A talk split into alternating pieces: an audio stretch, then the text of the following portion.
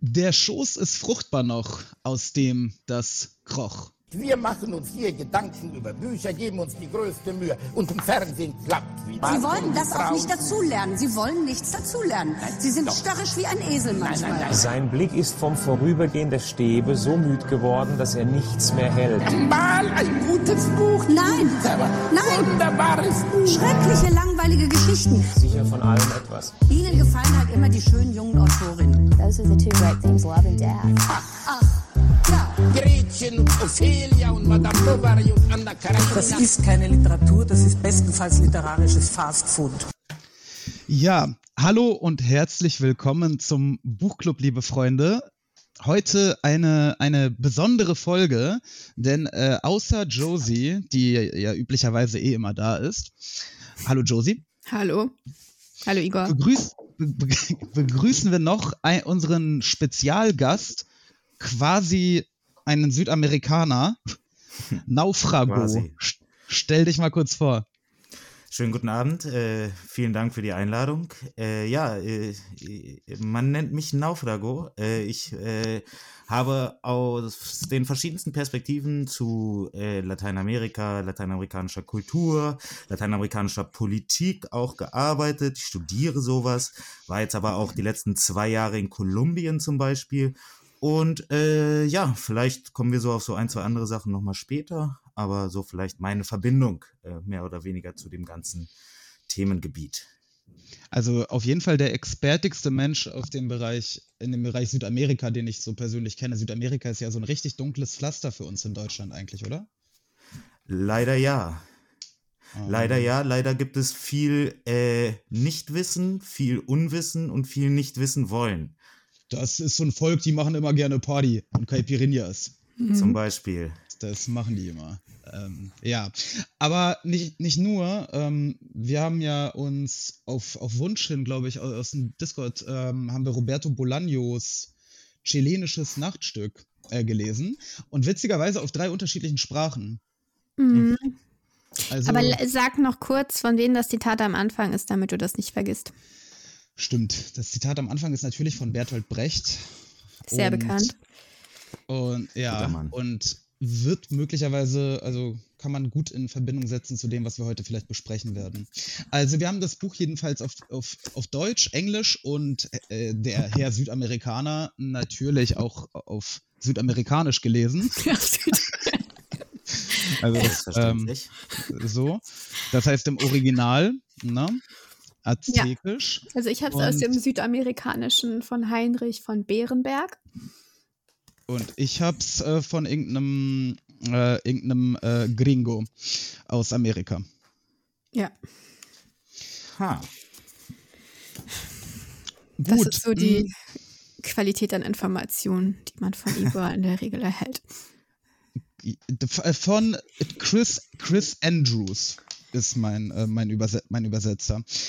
Gut, ähm, also Bol Bolaño äh, ist ja bei uns eigentlich irgendwie, ja, also in Literaturkreisen vielleicht schon, aber zumindest so für den Otto-Normalleser, glaube ich, wenig bekannt.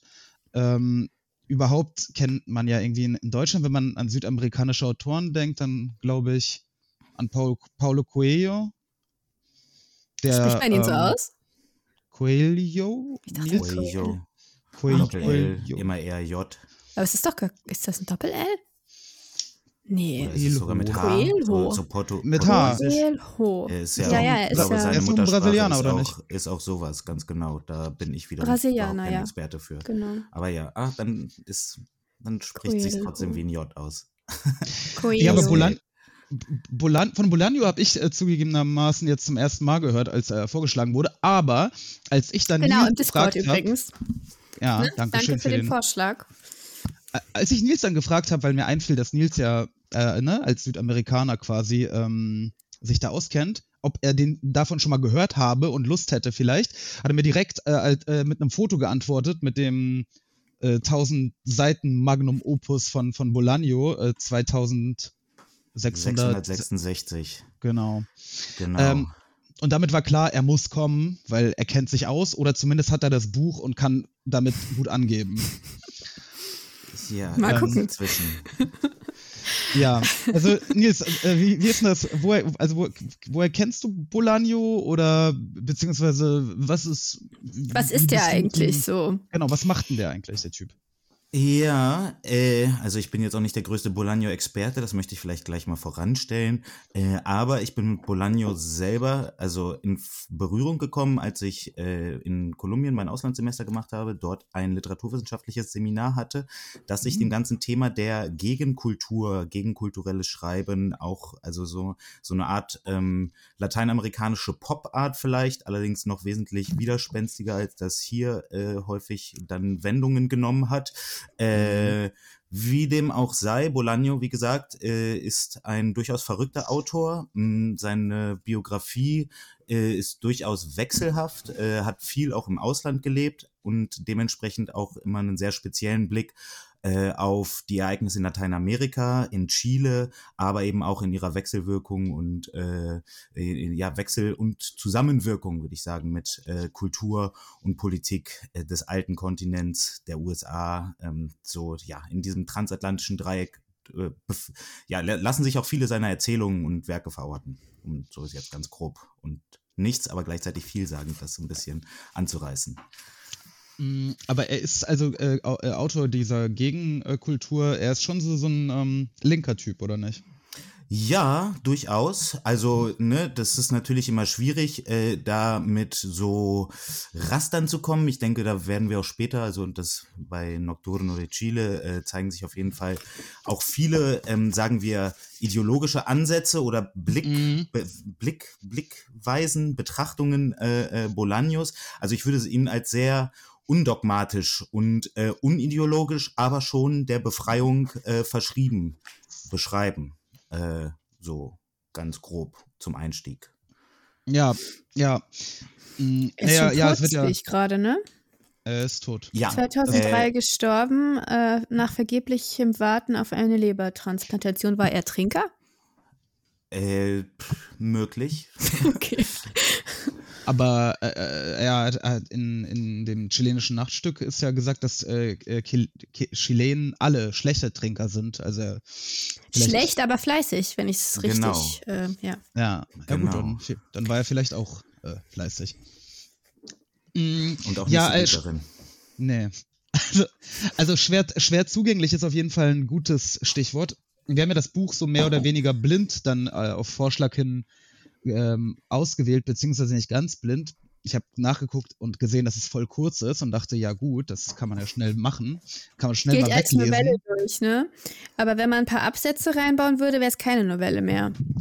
Ja, und es gibt keine Absätze. Das Ganz war schon mal. Ja, doch, stimmt ein. Das war, also das ist der erste St Stolperstein. So, wie, wie seid ihr damit klargekommen? Ich finde es sehr anstrengend. Wie, in, also inwiefern? Ähm, naja, das, man weiß halt nicht, wo man aufhören soll, wenn man jetzt irgendwie keine Zeit mehr hat. Es gibt keinen Anker. Es ist total ungewohnt, finde ich. Eigentlich ist es Mhm. ein Buch, was man von vorne bis hinten durchlesen muss, aber ich lese sehr langsam und es hat sich für mich jetzt nicht so angeboten. Also, das finde ich anstrengend. Und vor allem auch, wenn du dann wieder reinkommst, du weißt nicht, wo du warst, Ja, das, äh, ja. Musst sehr viel Ja. nochmal lesen. Es, ich weiß auch nicht, ich verstehe das Stilmittel nicht. Nils, was sagst du dazu? Na, oh, das Stilmittel, äh, ja, Nils. Also anstrengend, da äh, 100% Zustimmung. Äh, äh, auf jeden Fall anstrengend, ähm, auf jeden Fall widerspenstig, würde ich sagen. Also am Anfang so Voll. reinzukommen, hat mich auf jeden Fall gekostet. Äh, ja. Aber, also da, genau das, was Josie beschrieben hat, ähm, man muss dann immer mal wieder zurückspringen und liest dann vielleicht auch nochmal die zwei, drei Seiten davor und so. Es lädt ja auch dazu ein, da kommen wir sicherlich nochmal drauf, wenn wir so ein bisschen die Form ein bisschen ja, genauer betrachten äh, oder das so umschreiben. Äh, es ist eben sehr, ja, in so einer Art Stream of Consciousness die ganze Mhm, Zeit äh, ja. geschrieben eigentlich, äh, was es eben, wie gesagt, was es anstrengend macht, aber dann auch irgendwann, und da wollte ich wenigstens dem noch eine, also ich finde es exzellent, jenseits, jenseits dieser ganzen Widerspenstigkeit, weil es einen irgendwann wirklich hineinzieht. Also ich glaube, ich habe fürs erste Drittel wesentlich mehr gebraucht als für die letzten zwei Drittel, weil ich dann wirklich richtig angefixt war. Dann kam ich auch mit dieser Erzählweise äh, besser klar und war dann äh, ja drin und äh, habe es quasi dann in eins durch, habe mich da reinziehen lassen mehr oder weniger. Ich denke, das beschreibt es ganz gut. Doch. Ja, man gewöhnt sich schon dran und es ist, ja, also es wird natürlich auch immer leichter, wie ja bei, bei jedem, bei jedem Buch, was einem jetzt nicht ganz fremd bleibt, wird es ja einfacher mit der Zeit. Ähm, ja, doch. Äh, und also es ist für halt mich- auch nicht lang. Nee, für, für mich war auch ungefähr die, ja, vielleicht eher so die, die Hälfte war, war sehr, sehr zäh. Ich hatte auch große Schwierigkeiten, überhaupt so in die Geschichte, in, naja, es hat ja, also ob es so einen richtigen Plot hat, kann man jetzt drüber streiten, aber Es ist halt ein Fiebertraum oder sowas, so Ja, liest es sich jedenfalls. Ja, es ist ja, äh, ja, aber deswegen hat mich das gewundert, als du gesagt hast, dass du das für ein fragwürdiges Stilmittel hältst. Ich meine, es ist doch ein super cooles, wenn auch äh, für, für, für den Leser quasi anstrengendes Stilmittel, so, so, so ein äh, Stream of Consciousness, ne, so eine, so eine Gedanken Einfach alles aneinander zu hängen. von irgendeinem fie fiebrigen, im Sterben begriffenen alten Typen darzustellen. Das Ja. ist perfekt. Aber die Erzählung an sich ist schon strukturiert. Da ist ein Ereignis nach dem nächsten. Da sind, Ah, äh, das ist auch fast chronologisch. Nicht Jein. ganz. Mm, Ich, ich, ich würde da auch reingrätschen, also weil es eben so, ich würde sagen, es ist multidimensional. äh, es kommen eben, also es ist schon, es hat eine Linearität, das auf jeden Fall, aber diese Linearität wird ständig durch irgendwelche Binnenerzählungen gebrochen, dann Ja. kommt es wieder zu Zeitsprüngen. Äh, in dieser Binnenerzählung wird dann wieder zurück auf eine andere Zeitebene gesprungen und so. Also es ist, es ist eben schon, wie gesagt, es ist ein sehr fiebriger Traum, äh, so, der Mhm. eben, wie gesagt, auch vor allen Dingen mit den Mitteln des Traums vielfach arbeitet, würde ich sagen. Also eben auch so assoziativ und äh, Ja, dann hin und voll. her springt und so weiter. Wie gesagt, was es halt durchaus kompliziert macht, da so teilweise den Anschluss zu behalten. Äh, aber wie gesagt, also es ist sowohl, die Erzählweise würde ich sowohl als linear als auch nicht linear bezeichnen. Es ist eben sehr widersprüchlich, sehr viele widersprüchliche Dinge prallen dort aufeinander und das spiegelt sich eben auch eins zu eins in der Art und Weise, wie Bolaño das erzählt, äh, wieder Mhm. oder schlägt Ja, sich da nieder viel eher. Ich will nur sagen, ich finde es nicht notwendig, dieses Stilmittel der Absatzlosigkeit. Ich finde, also der Gesamteindruck ist nicht so verwirrend. Also, er ist ja nicht, also ich habe jetzt gesagt Fiebertraum, aber eigentlich sind es vor allem Erinnerungen, die zwar verfälscht sind, erstens wahrscheinlich durch seine Krankheit und dass er schon ziemlich alt ist und ähm, wahrscheinlich geistig nicht mehr auf der Höhe, aber zweitens ist es ja diese Verteidigungs- also er verteidigt sich ja gegen irgendwas, was über ihn gesagt Ja, wird. offenbar gegen, si- gegen sich selber eigentlich, ne? gegen seinen Ruf. Das ist die Frage. Wer ist dieser äh, vergreiste Grünschnabel, heißt er auf Deutsch? Ah, der altgewordene Junge wäre die wörtliche Übersetzung mehr oder weniger. Wizened Youth hat äh, hier Wizened, mein Amerikaner. Wizened, Ja, Wizened, Wizened Youth. Im, Im Original ist es Joven envejecido, also ich würde es dann so, so buchstäblich quasi mit alt gewordener Junge übersetzen. Aber ja, Grünschnabel Ah. passt eben auch, obwohl das Der schon noch mehr eine Wertung hat. cooler. Ja, Obwohl das eben noch mehr, schon mehr eine Wertung hat, um da die Ja. Übersetzung vielleicht ein bisschen zu ja, kritisieren.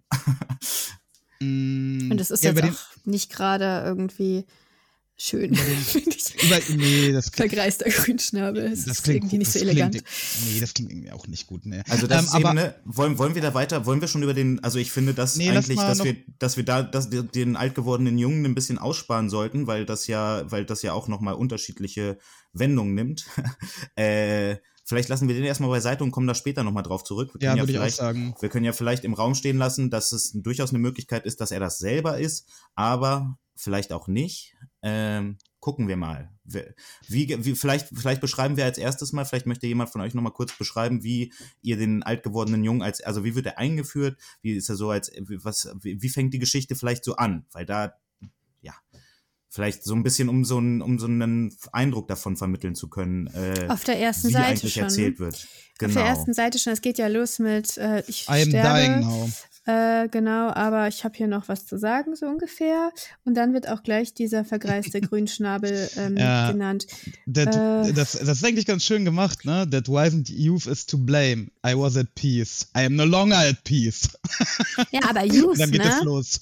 Youth ist ja äh, Plural oder kann ja Plural sein zumindest, ne? Jugend.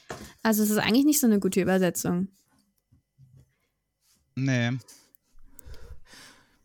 Ja. Gut. Also da bleibt es noch, da bleibt es noch sehr kryptisch. Also da, ich denke auch, dass, also mir kam der alt gewordene Junge, um da die von mir aufgeworfene Frage auch für mich noch zu beantworten. Äh, äh, also für mich hat das am Anfang so gewirkt wie ja so eine komische Traumgestalt, die einem plötzlich erscheint, so ein alt gewordener Junge eben. Wie gesagt, als er als erstes dachte ich auch tatsächlich, dass er das wohl selber sein wird und sich irgendwie nicht aushalten kann. Mm, Später hätte ich das ein bisschen revidiert oder vielleicht eher korrigiert. Äh, aber ja, also ich würde den eher, erst ist er erstmal so eine komische Erscheinung, äh, die so eingebracht wird und die dann immer weiter äh, mit, ja, mit, mit, mit äh, Konnotationen oder überhaupt äh, mit, mit, mit Dingen gefüllt wird. Ich hatte tatsächlich zuerst erwartet, dass es wirklich eine reale Figur ist, ähm, für die, also dass man irgendwann erfährt, dass es irgendwie eine politische Figur auch ist oder keine Ahnung, irgendjemand, den es wirklich gegeben hat. Äh, und dass er eben am Anfang als vergreister Grünschnabel bezeichnet wird, um das nicht sofort zu offenbaren. Oder vielleicht auch irgendwie aus rechtlichen Gründen. Aber das habe ich dann Also, nicht mehr so gesehen am Ich, ich Ende. war am Anfang einfach nur sehr unglücklich, weil ich nicht verstanden habe, was ich jetzt mir aus dieser Übersetzung machen soll. Also Wizened, bei mir steht runzelig, Youth, Jugend. Hä? Und dann dachte ich mir, was ist denn das? Was soll das Kommt das nicht einfach von Wise? Weise? Äh, naja, hier, naja, ist ja mit Z geschrieben, ne? Ach, ist es? Mhm. Okay. Wizened, Wizened. Okay, so. na gut. Ja. Und es bedeutet runzlig. Also äh, ich habe dann erst nach ein paar. Seiten, paar Seiten ge ge geschnallt, dass das wohl eine, also dass es halt eine S- S- Symbolfigur ist. Am Anfang dachte ich, der wäre echt. Auch, ja. Ich dachte die ganze Zeit, der wäre echt. Im Anschluss an diese Erwägung, nur fürs Protokoll, vielleicht solltet ihr über eine äh, Spezialfolge nachdenken, die sich dem Phänomen der Übersetzung und so widmet. Äh, Haben wir, glaube ich, schon mal. kleiner Einwurf. Ja, haben wir mal schon mal, also nie eine ganze Folge, glaube ich. Ähm, aber dafür müssten wir halt systematisch Bücher auf mehreren Sprachen lesen. Und so viele Ja. Sprachen können wir eigentlich gar nicht. Ich komme gern wieder vorbei. Naja, es ist ja, es ist ja so ein, so ein elitäres Ge Ge Ge Ge äh, Sabbel, immer zu sagen, dass das Original, ach, das haben die ja ganz falsch übersetzt und so. Aber es ist tatsächlich, es erweist sich halt oft als quasi wahre Unmachbar. Floskel, ne? Es ist interessant auf jeden Fall. Es ist interessant, sich da unterschiedliche Übersetzungen und auch äh, zu, zu unterschiedlichen Zeiten möglicherweise auch und so weiter. Also Mhm. äh, ist das nicht bei sogar bei Tolstoi, ähm, dass es da ganz oder also bei irgendeinem russischen Autor, ich weiß es gerade nicht genau, dass die auf jeden Fall vor kurzem wieder ganz neu übersetzt wurden und das eben auch nochmal Mhm. eine ganz andere interpretorische In Wendung Mhm. genommen hat. Ja, Naja. aber ne, es ist eben auch eine Kunst und es ist eine Mammutsaufgabe, sowas zu übersetzen. Es ist eigentlich kaum machbar. Es, man steht immer vor einem Dilemma. Ja. Ähm, ja. ja. Der Ähm, alt gewordene Junge. ja. Okay, also. Ich finde es ein bisschen schade, dass man von dem nichts weiter erfährt und dass der offenbar überhaupt keine Rolle in der Geschichte gespielt hat, außer infame Lügen zu verbreiten, die man aber auch nicht so Ah. ganz konkret ähm, kriegt. Na, naja, ähm, keine Rolle. Also ich, ich, ich finde. Ja, was denn für eine Rolle? Naja, er spielt doch die, er ist doch der Grund quasi, warum ähm, unser äh, ja, Protagonist äh, quasi ist ja äh, der Priester, der halt hier am Sterben ist, ne? Und der Grund, warum er diese ganzen mh, Verfehlungen, äh, die also in seinem Leben, Versäumnisse in seinem Leben oder ne, falsches, fa falsche Verhaltensweisen in seinem Leben, warum er die auf den Tisch legt und quasi rechtfertigt. Ähm, Ja, das ja, klar, aber für die Geschichte selbst, davon. für die Geschichte selbst spielt er doch eigentlich gar keine Rolle. Nee, die Geschichte selbst, es gibt ja quasi keine Geschichte. Doch, natürlich, die Geschichte ist sein Leben, so wie er es erzählt. Und Ja, was aber- ist sein Leben? Und da kommen wir vielleicht der, also anhand, woran, woran erzählt er seine Geschichte? Also die, die hat ja so, also vielleicht sagen wir, vielleicht beschreiben wir auch einmal kurz den Protagonisten noch ein bisschen genauer, wer das so ist und dann worüber er so redet. Also weil er redet ja schon über sich, aber in seiner Geschichte spiegelt sich vor allen Dingen auch eine andere Geschichte wieder. Ähm, aber fangen wir vielleicht mal bei dem Protagonisten als solchen an. Wer ist der Protagonist? Ähm, Okay. Josie? Ihr seid solche Lehrer, ne? Ja, Ja, ja. ähm, also, Ich wollte Literaturwissenschaftler. gerade sagen. Josie, sag mal. Jo- Jo- Josie, was, äh, äh, also der Protagonist ist ein, ein ähm, äh, Priester, ja, ähm, aus dem Priesterseminar, ähm, der sich gleichzeitig Am aber als. Ja, nö, der bleibt das auch immer. Am Ende ist er ein echter Priester. Also, Ach so, Priesterseminar, ja, da krieg, ja, ja. lernen die das. Okay. Und er äh, ist aber gleichzeitig auch äh, Literat, ja, ähm, Mhm. dreht sich äh, in literarischen Kreisen in Santiago, ähm, kommt ursprünglich aus irgendeinem äh, Kuhkaff und ähm, da er aber als Literat eher so mittel erfolgreich ist, ähm, ist er vor allem erfolgreicher Literaturkritiker. Und das Na, so würde ich das nicht seine- sagen. So sagt er das jedenfalls nicht. Kann sein, dass das so war. Wieso doch? Er kritisiert doch seine Gedichte ziemlich scharf immer, wenn er über seine eigenen Jein. spricht. Also er hält sich, also das ist glaube ich auch ein bisschen widersprüchlich. Ich möchte noch eine Sache anmerken. Er ist nicht nur irgendein Priester, sondern er ist ein Priester äh, des Opus Dei Ja, Ordens, stimmt. äh, Ja, der ja. ja mit sehr vielen äh, interessanten Dingen so in Verbindung gebracht wird und ich, sich auch selber in Verbindung gebracht hat im Laufe der? Geschichte. Äh, naja, also bei Opus Dei, äh, wenn wir jetzt gerade beim so ja im literarischen Feld uns bewegen, äh, äh, populär literarisch ganz groß eingeschlagen ist ja Dan Brown, der ja, Ja. Äh, dessen dessen äh, äh, Anti, äh, also seine An die Antagonisten seines Wissenschaftlers waren ja äh, häufiger oder mindestens einmal bei Sakrileg, wenn ich mich nicht Ja. täusche. Auf jeden Fall Opus Dei. Und wie gesagt, also das, Ah, was Dan okay. Brown da aufgreift, ist ja eben auch das, was dem Ruf von Opus Dei entspricht. Äh, so die geheime Weltverschwörung, die geheime katholische Weltverschwörung so ein bisschen. Mhm. Und die haben überall die Fäden in die Hand.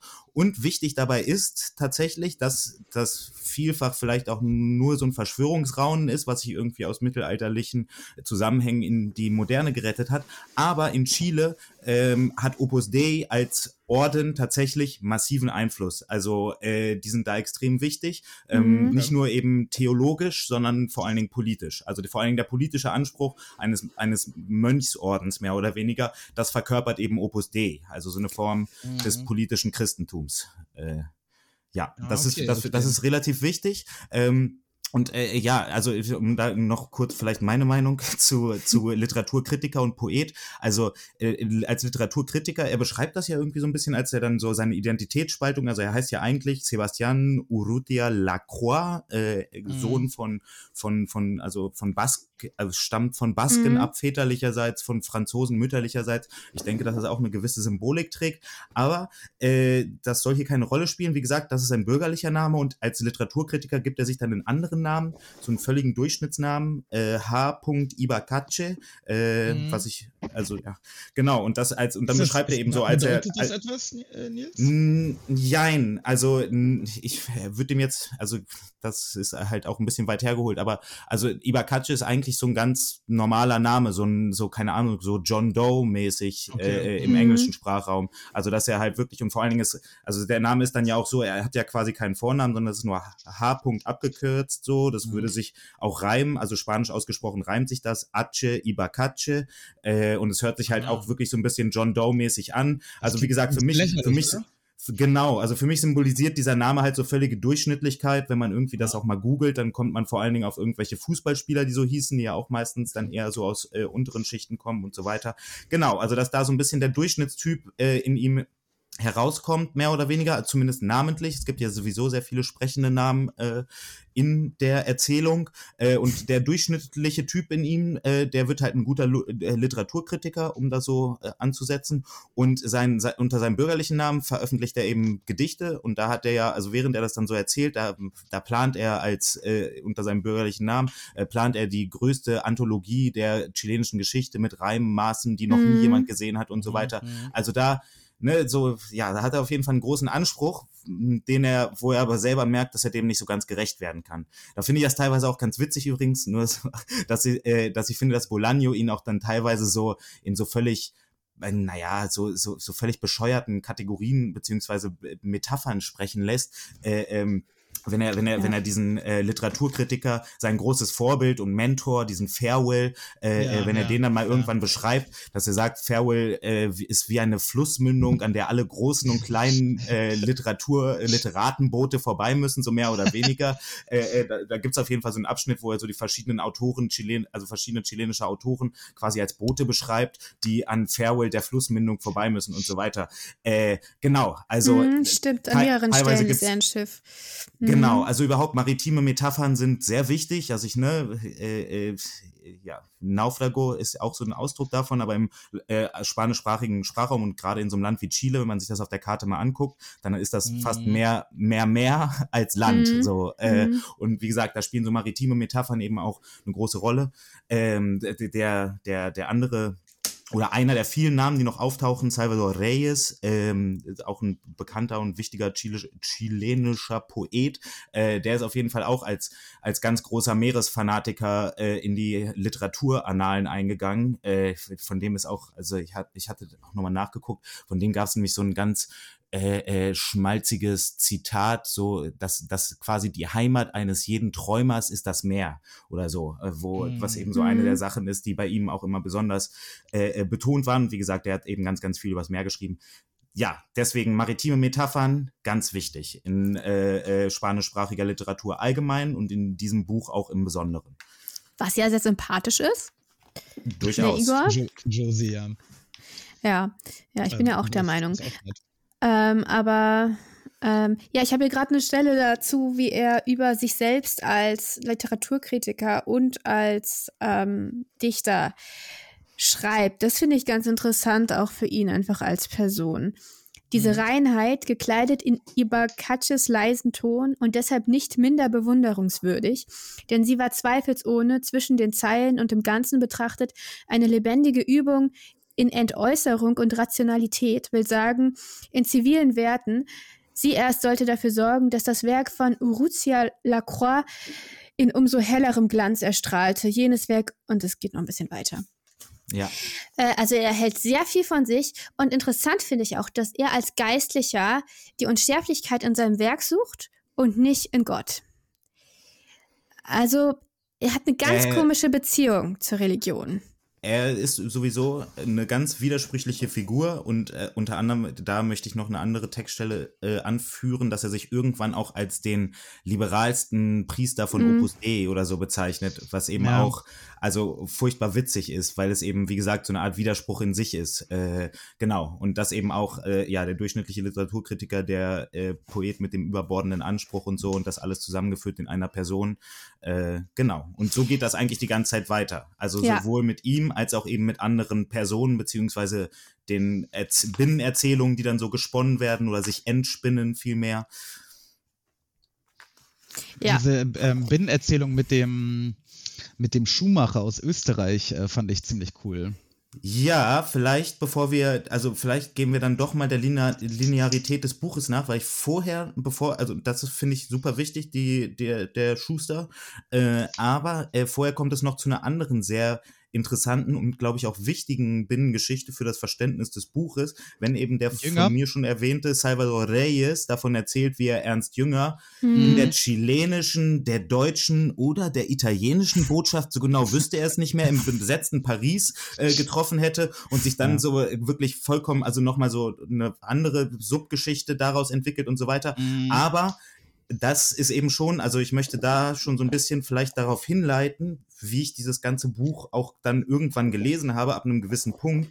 Äh, denn naja, also der Bolaño lässt ja diese Figuren nicht so ganz zufällig irgendwie aufeinandertreffen, auch nicht in diesem, auch nicht zufällig in diesem Setting. So viel sollte ja klar sein.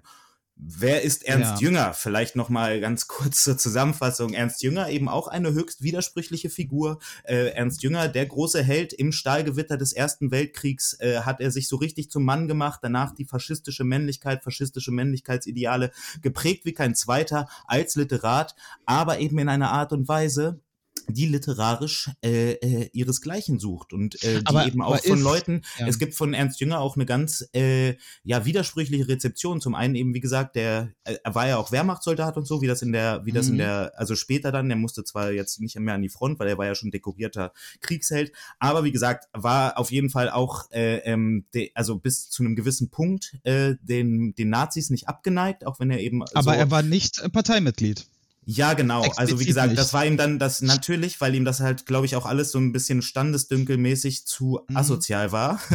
äh, Ja, so ja. ein, ein Stück als weit, ich, ich, ich, ich denke, er war Ein einfach nicht ganz auf Kurs mit. ein Stück weit genau. Also er war ja eher, wie gesagt, er kam ja eher aus so einer aus so einer kaiserlichen Gesellschaft, auch Genau, mit solchen Idealen genau, und so. eben. Äh, genau, das war ihm da glaube ich eher näher. Aber wie gesagt, Also- Ernst Jünger, also Ernst Jünger, ne, nicht nur eben wie gesagt Be Be Begründer eines literarischen Faschismus sozusagen, um es so ganz polemisch und zugespitzt zu formulieren, sondern eben auch äh, in den 60er, 70er Jahren in der Linken äh, äh, äh, weit äh, äh, rezipiert und auch bewundernd Mhm. rezipiert und eben auch Mhm. vor allen Dingen durch die Art und Weise, wie er eben auch die Möglichkeit gegeben hat, gewisse äh, ähm, ja, psychologische Muster äh, nachzuvollziehen, also eben anhand seiner Literatur.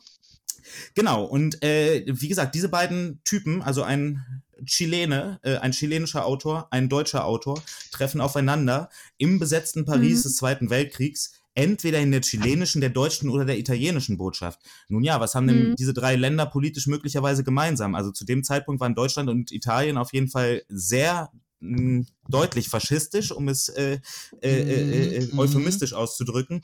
Und Chile, nun ja, zu dem Zeitpunkt noch so ein bisschen auf der Kippe. Es gab dort immer wieder äh, faschistische Tendenzen. Ähm, Pablo Neruda aber zu dem Zeitpunkt unter anderem, der ja auch in dem Buch auftaucht, was auch eine wichtige Figur ist, ähm, beziehungsweise seine Beerdigung, die dann auch noch beschrieben wird, da kommen wir hoffentlich auch noch zu, äh, äh, war zu dem Zeitpunkt auf jeden Fall chilenischer Botschafter in Paris. Da ging es gerade, weil er eben von so einer eher progressiven Regierung, aber wie gesagt, es deutet sich Mhm. schon äh, an, dass in Chile eben dann mit einer Figur, die auch noch im Buch auftauchen soll, dann eben auch der Faschismus auszieht und sie sich eben so ein bisschen, also es, es wird ja an der Stelle noch nicht politisch, aber es ziehen auf jeden Fall politische Schatten auf und diese eben sehr deutlich und zugleich subtil, möchte ich sagen. Also Neruda Mm. war jetzt politisch, äh, Also war erstmal war er Neruda nicht? Stalinist? Also wortwörtlich Äh, Stalinist? Neruda ist Genosse, war Genosse, äh, war Also, auf jeden Fall Kommunist, Stalinist, Bol- würde ich jetzt Bolaño- nicht, also das, Bolaño hat sich von ihm distanziert, äh, habe ich irgendwo mal gelesen. Ähm, jemand, der, also er hat ja den Nobelpreis gewonnen, Neruda. Und äh, ähm, Bolaño hat gesagt, ähm, ne, jemand, der, der über Stalin auf die Art und Weise geschrieben hat, wie Neruda es getan hat, äh, mit dem möchte er nichts zu tun haben, etc. etc. wie gesagt, ne, da muss man, denke ich mal, also ja, das kann ich mir bei Bolaño sehr gut vorstellen, weil wie gesagt, wenn Bolaño eins war, dann vor allen Dingen undogmatisch und anti-ideologisch, ähm, was, ja, hier, wo wir hier quasi so eine Art Manifest haben äh, für sein, äh, äh, ja, für seine Ideologiekritik, möchte ich sagen. Äh, Ja. aber wie gesagt, Ja, ich Neruda, weiß Neruda das, steht da ja bin ich vor mir auch allen nicht Dingen, sicher. ja, das, also Nee. ich, ich mm, Ne- Neruda, vielleicht noch ein Satz zu Neruda. Äh, ja, also wie gesagt, als Kind seiner Zeit ähm, sicherlich ähm, zu seiner Zeit Stalin nicht ganz abgeneigt.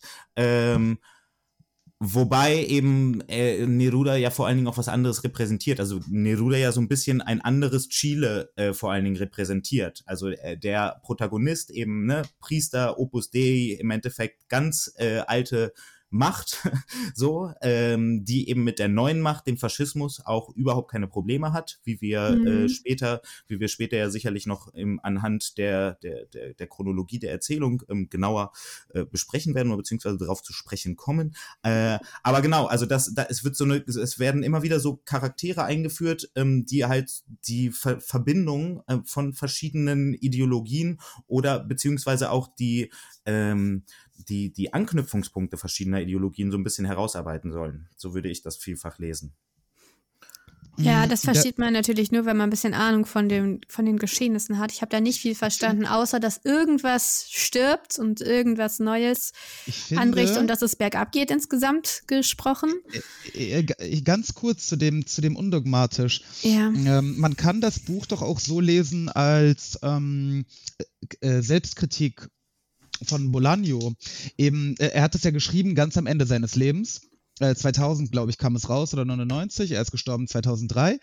Mm, Und was, was äh, du sagtest, Nils, halt un- undogmatisch nicht äh, von einer Ideologie sich einnehmen, vereinnahmen lassen, ist ja schön und gut, aber eine, andererseits heißt es ja auch niemals, sich zu irgendeiner Sache so richtig zu bekennen. Genau. Und Ganz ist genau. nicht, das ist doch, das ist doch Aber, aber wenn er sagt, er Problem will sich von unserem nicht. Priesterchen. Aber, aber Igor, wenn er jetzt sagt, okay, vielleicht, wenn er am Ende seines Lebens gesagt hat, er will nicht mit jemandem, der auf eine bestimmte Art über Stalin geschrieben hat, irgendwie in einem Raum sein oder was weiß ich, Mhm. da sehe ich jetzt nicht mehr. Ähm, also ich verstehe, ich weiß, was dogmatisch ist, aber undogmatisch kann ja alles bedeuten. Es kann eben auch sein, man hat halt überhaupt keine Überzeugung. Und eigentlich Nein, würde ich jetzt eher sagen, jemand, der sagt, mit jemand, mit so jemandem will ich prinzipiell nichts zu tun haben, der muss nicht dogmatisch sein, aber der hat zumindest bestimmte, der hat Mhm. eine Ideologie und Ideologie ist jetzt, glaube ich, auch kein, ist nicht grundsätzlich falsch. Ich kenne ihn, Ja, ich weiß ja nicht, sonst weiter nichts über ihn. Ich möchte vielleicht nur noch mal kurz äh, einstreuen. Also es gibt von Bolaño ähm, das Zitat, also wo er so ein bisschen seine politische Positionierung beschreibt, dass er irgendwie, ähm, dass er am Anfang äh, se- seines Lebens hat er sich so angeguckt, was gibt es so für Leute äh, in der politischen Linken, weil er sich, wie gesagt, immer schon einem gewissen äh, Freiheits- und Emanzipationsentwurf verschrieben hat. Ähm, da meinte er ja, also die Stalinisten waren überhaupt nichts für mich und weil äh, Stalin ja also unser Feindbild war, bin ich Trotzkist geworden. Dann waren mir die Mhm. Trotzkisten aber auch irgendwie zu angepasst und zu nervig und äh, dann bin ich Anarchist geworden. Äh, dann bin ich aber ganz schnell gar nichts geworden, weil äh, ich kann einfach nicht mit äh, so dogmatischen Leuten. Also das ist jetzt ganz, Mm, okay. das ist jetzt ganz oberflächlich paraphrasiert, aber so, aber das äh, gibt es so äh, quasi als Bolan von Bolaño zur Kategorisierung oder Nicht-Kategorisierung seines politischen Denkens. Und das haben, hat man ja bei ganz vielen Literaten oder auch Philosophen. Ähm, dass die eben versuchen, so ein bisschen über den Dingen zu schweben und sich da so mit keiner Sache wirklich gemein zu machen.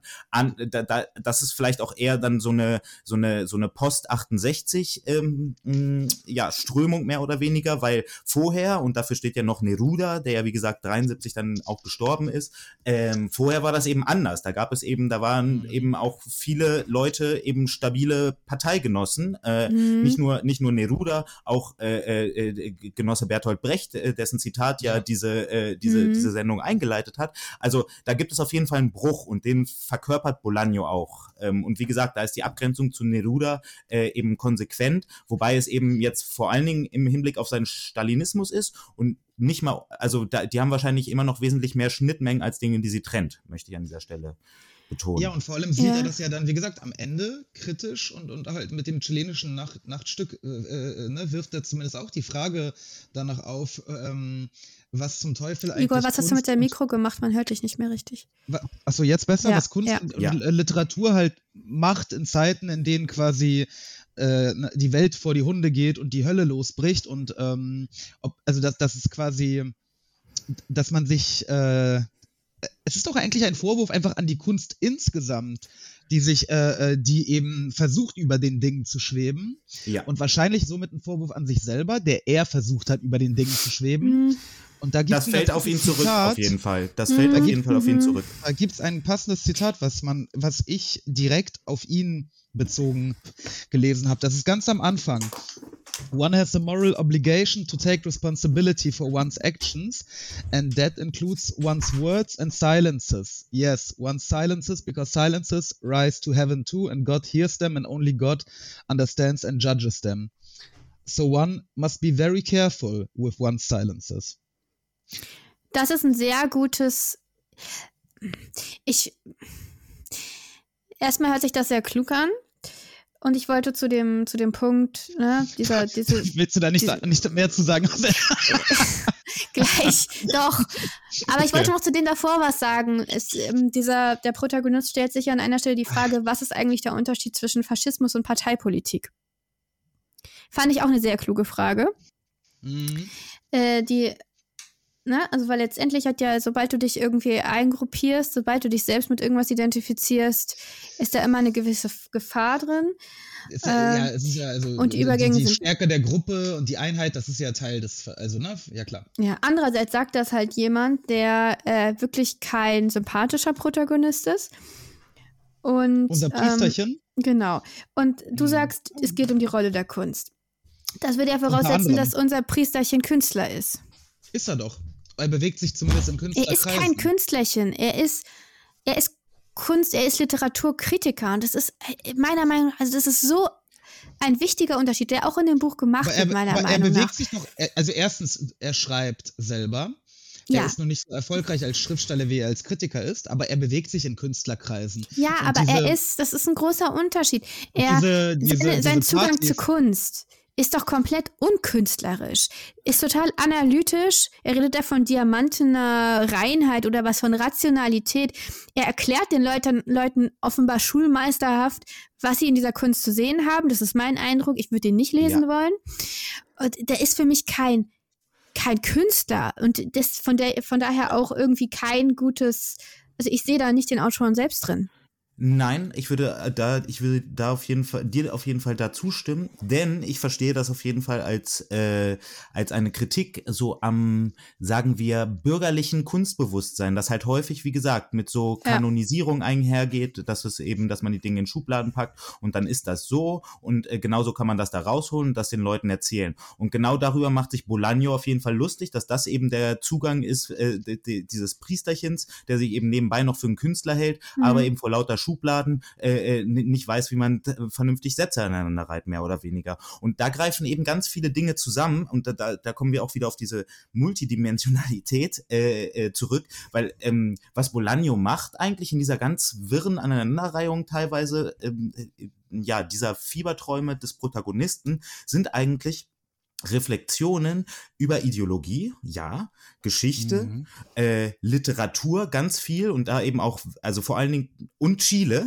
also diese vier Mhm. Punkte eigentlich, wobei Chile halt so ein transversaler Punkt ist, der so an der Seite, also es ist sowohl Ideologie Chiles, Geschichte Chiles, Literatur Chiles, aber eben auch in der Wechselwirkung mit Weltgeschichte, Weltliteratur und verschiedenen Ideologien, die so auf dem Erdball kursieren.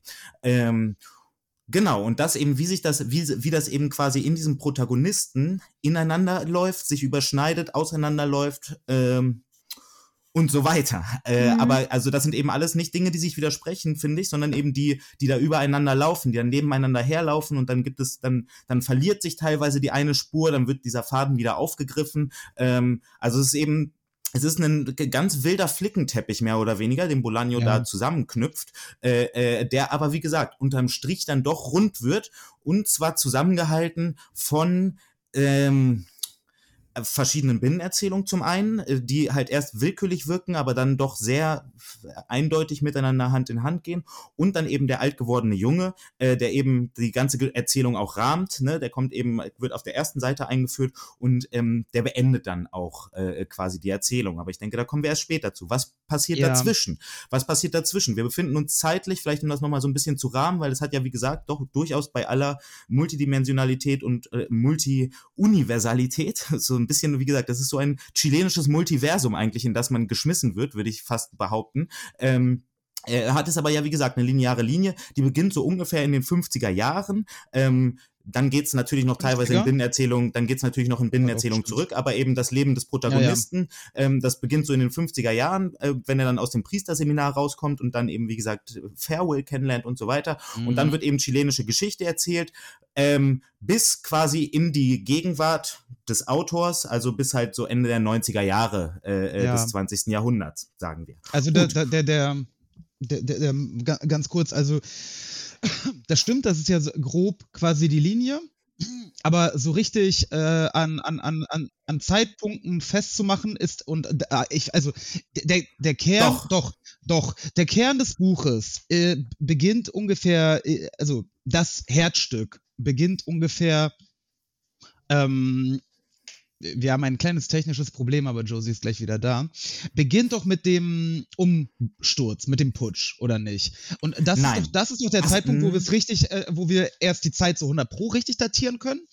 Und Nee, da, er sagt auch da, schon vorher. Er sagt auch Ja? schon vorher, er sagt auch schon vorher, dass er, äh, dass wir uns so ungefähr Ende der 50er befunden haben. Chile war so und so. Ähm, also man wird auf jeden Fall vorher schon lokalisiert zeitlich. Und Ja, dann so wirklich richtig deutlich wird es Ja. dann ab dem Putsch.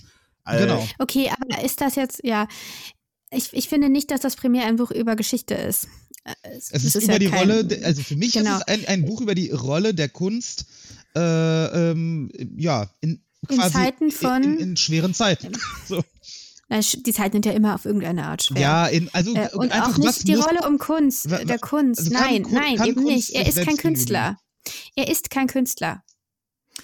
Aber er reflektiert durchgängig über die Rolle der Kunst und er zieht immer wieder, er zieht immer wieder Leute heran. Also ne, zum Beispiel sehr eindeutig wird es dann ja beim Putsch, äh, also ja. da wird es beziehungsweise da wird es ja schon fast absurd. Also er kommt ja vorher schon, also immer wieder die Kanonisierung chilenischer Autoren. Äh, das das hat, macht, hat er von Fand Fairwell ich übrigens ein bisschen nervig. Super nervig, super nervig, weil die kennt man ja auch alle nicht. Dann kommt er, also zumindest ja. nicht alle, äh, äh, aber dann kommt er ja auch immer wieder auf italienische, also so klassische äh, Renaissance-Literatur zu sprechen. Dante und so weiter spielen dann eine große Rolle. Wenn dann der Putsch und passiert. Auch, auch wenn du sie kennst, ist es langweilig, ja, ne? Weil, weil er sie, Diese weil er ganze eben sie, weil er, weil er sie eben so bürgerlich, weil er sie eben so bürgerlich Ja. nur aufruft. Also er kann dann eben so, so ein Ja. bisschen quasi rezitieren und weiß da so ein paar Namen und Epochen und so weiter. Und Mhm. dann, das macht ihn dann eben schon zum gebildeten Mann mehr oder weniger, was dann halt wirklich so völlig absurd wird. Also er geht dann ja teilweise immer weiter zurück, ähm, wenn, wenn's, wenn dann eben der Putsch kommt. es wird wenn, wenn, um ihn rum, desto Genau. weiter geht er zurück. bei Genau, wenn der alten Putsch kommt, wenn der Putsch kommt, bei, während des Putsches sozusagen, äh, oder beziehungsweise, äh, ja, also während der ganzen, während des ganzen Umsturzes, ähm, äh, äh, der, der, der demokratisch gewählten Regierung von Salvador Allende nach dem 11. September 1973, äh, liest er eben erstmal und dann wird eben auch ganz viel, also die beziehungsweise nein, das ist vorher, das ist vorher, Entschuldigung, ich habe mich vertan, weil Salvador Allende wurde gewählt 1970, dann vergräbt er sich nämlich in griechische Literatur, Genau. äh, damit, weil die drei Jahre quasi von, von Allendes äh, äh, äh, Herrschaft, die verbringt er eigentlich nur mit dem Lesen von, äh, von, von, von griechischen Klassikern Und und, dann, dann, dann überrollen ihn plötzlich die Ereignisse und dann wird alles ganz interessant, Aber weil was passiert dann? Was passiert dann? Ja. Weil dann kommen wir, wir kommen jetzt, dann nämlich, wir nähern uns so langsam der, dem zweiten Drittel äh, äh, oder im dritten Aber Drittel lass mal noch ganz Buches. kurz Ah, über okay. den Umbruch äh, sprechen, Ja. weil da habe ich mir ein Zitat markiert. Ähm, die, genau, er liest halt eben diese ganzen alten Griechen und äh, das finde ich ist halt sehr, sehr schön geschrieben. And uh, the first anti-Allende march was organized and I read Aesch- Aeschylus and Sophocles and Euripides, bla bla und dann zählt er so auf und dann war Das Inflation. war okay, weil du wusstest, du musstest nicht, Und du dann musst war, dir nicht die, folgen. dann war die Inflation und ich äh, äh, las äh, Thukydides und so weiter und so fort. Äh, Mhm. was ich aber ein bisschen komisch fand, ist äh, die folgende Stelle. When the bombing was finished, the president committed suicide and that put an end to it all. I sat there in silence, a finger between the pages to mark my place. Also er, er hat jetzt endlich aufgehört zu lesen Mhm. und macht da sein Lesezeichen rein. Kurzzeitig. And I Sein thought, Finger. Nur sein Finger, Ja, will ja. ich weiterlesen. And I thought, peace at last. I got up and looked out the window, peace and quiet. The sky was blue, a deep, clean blue, uh, with a few scattered clouds. Das heißt, Frieden kehrt endlich ein, in dem Moment, wo der Präsident, der demokratisch gewählte, äh, äh, sich suizidiert und der Faschismus in äh, äh, Chile, Chile Einzug hält. Ganz genau. Weil, warum? Wer ist er? Was repräsentiert er? Er ist natürlich Priester. Er ist die Kirche als Institution.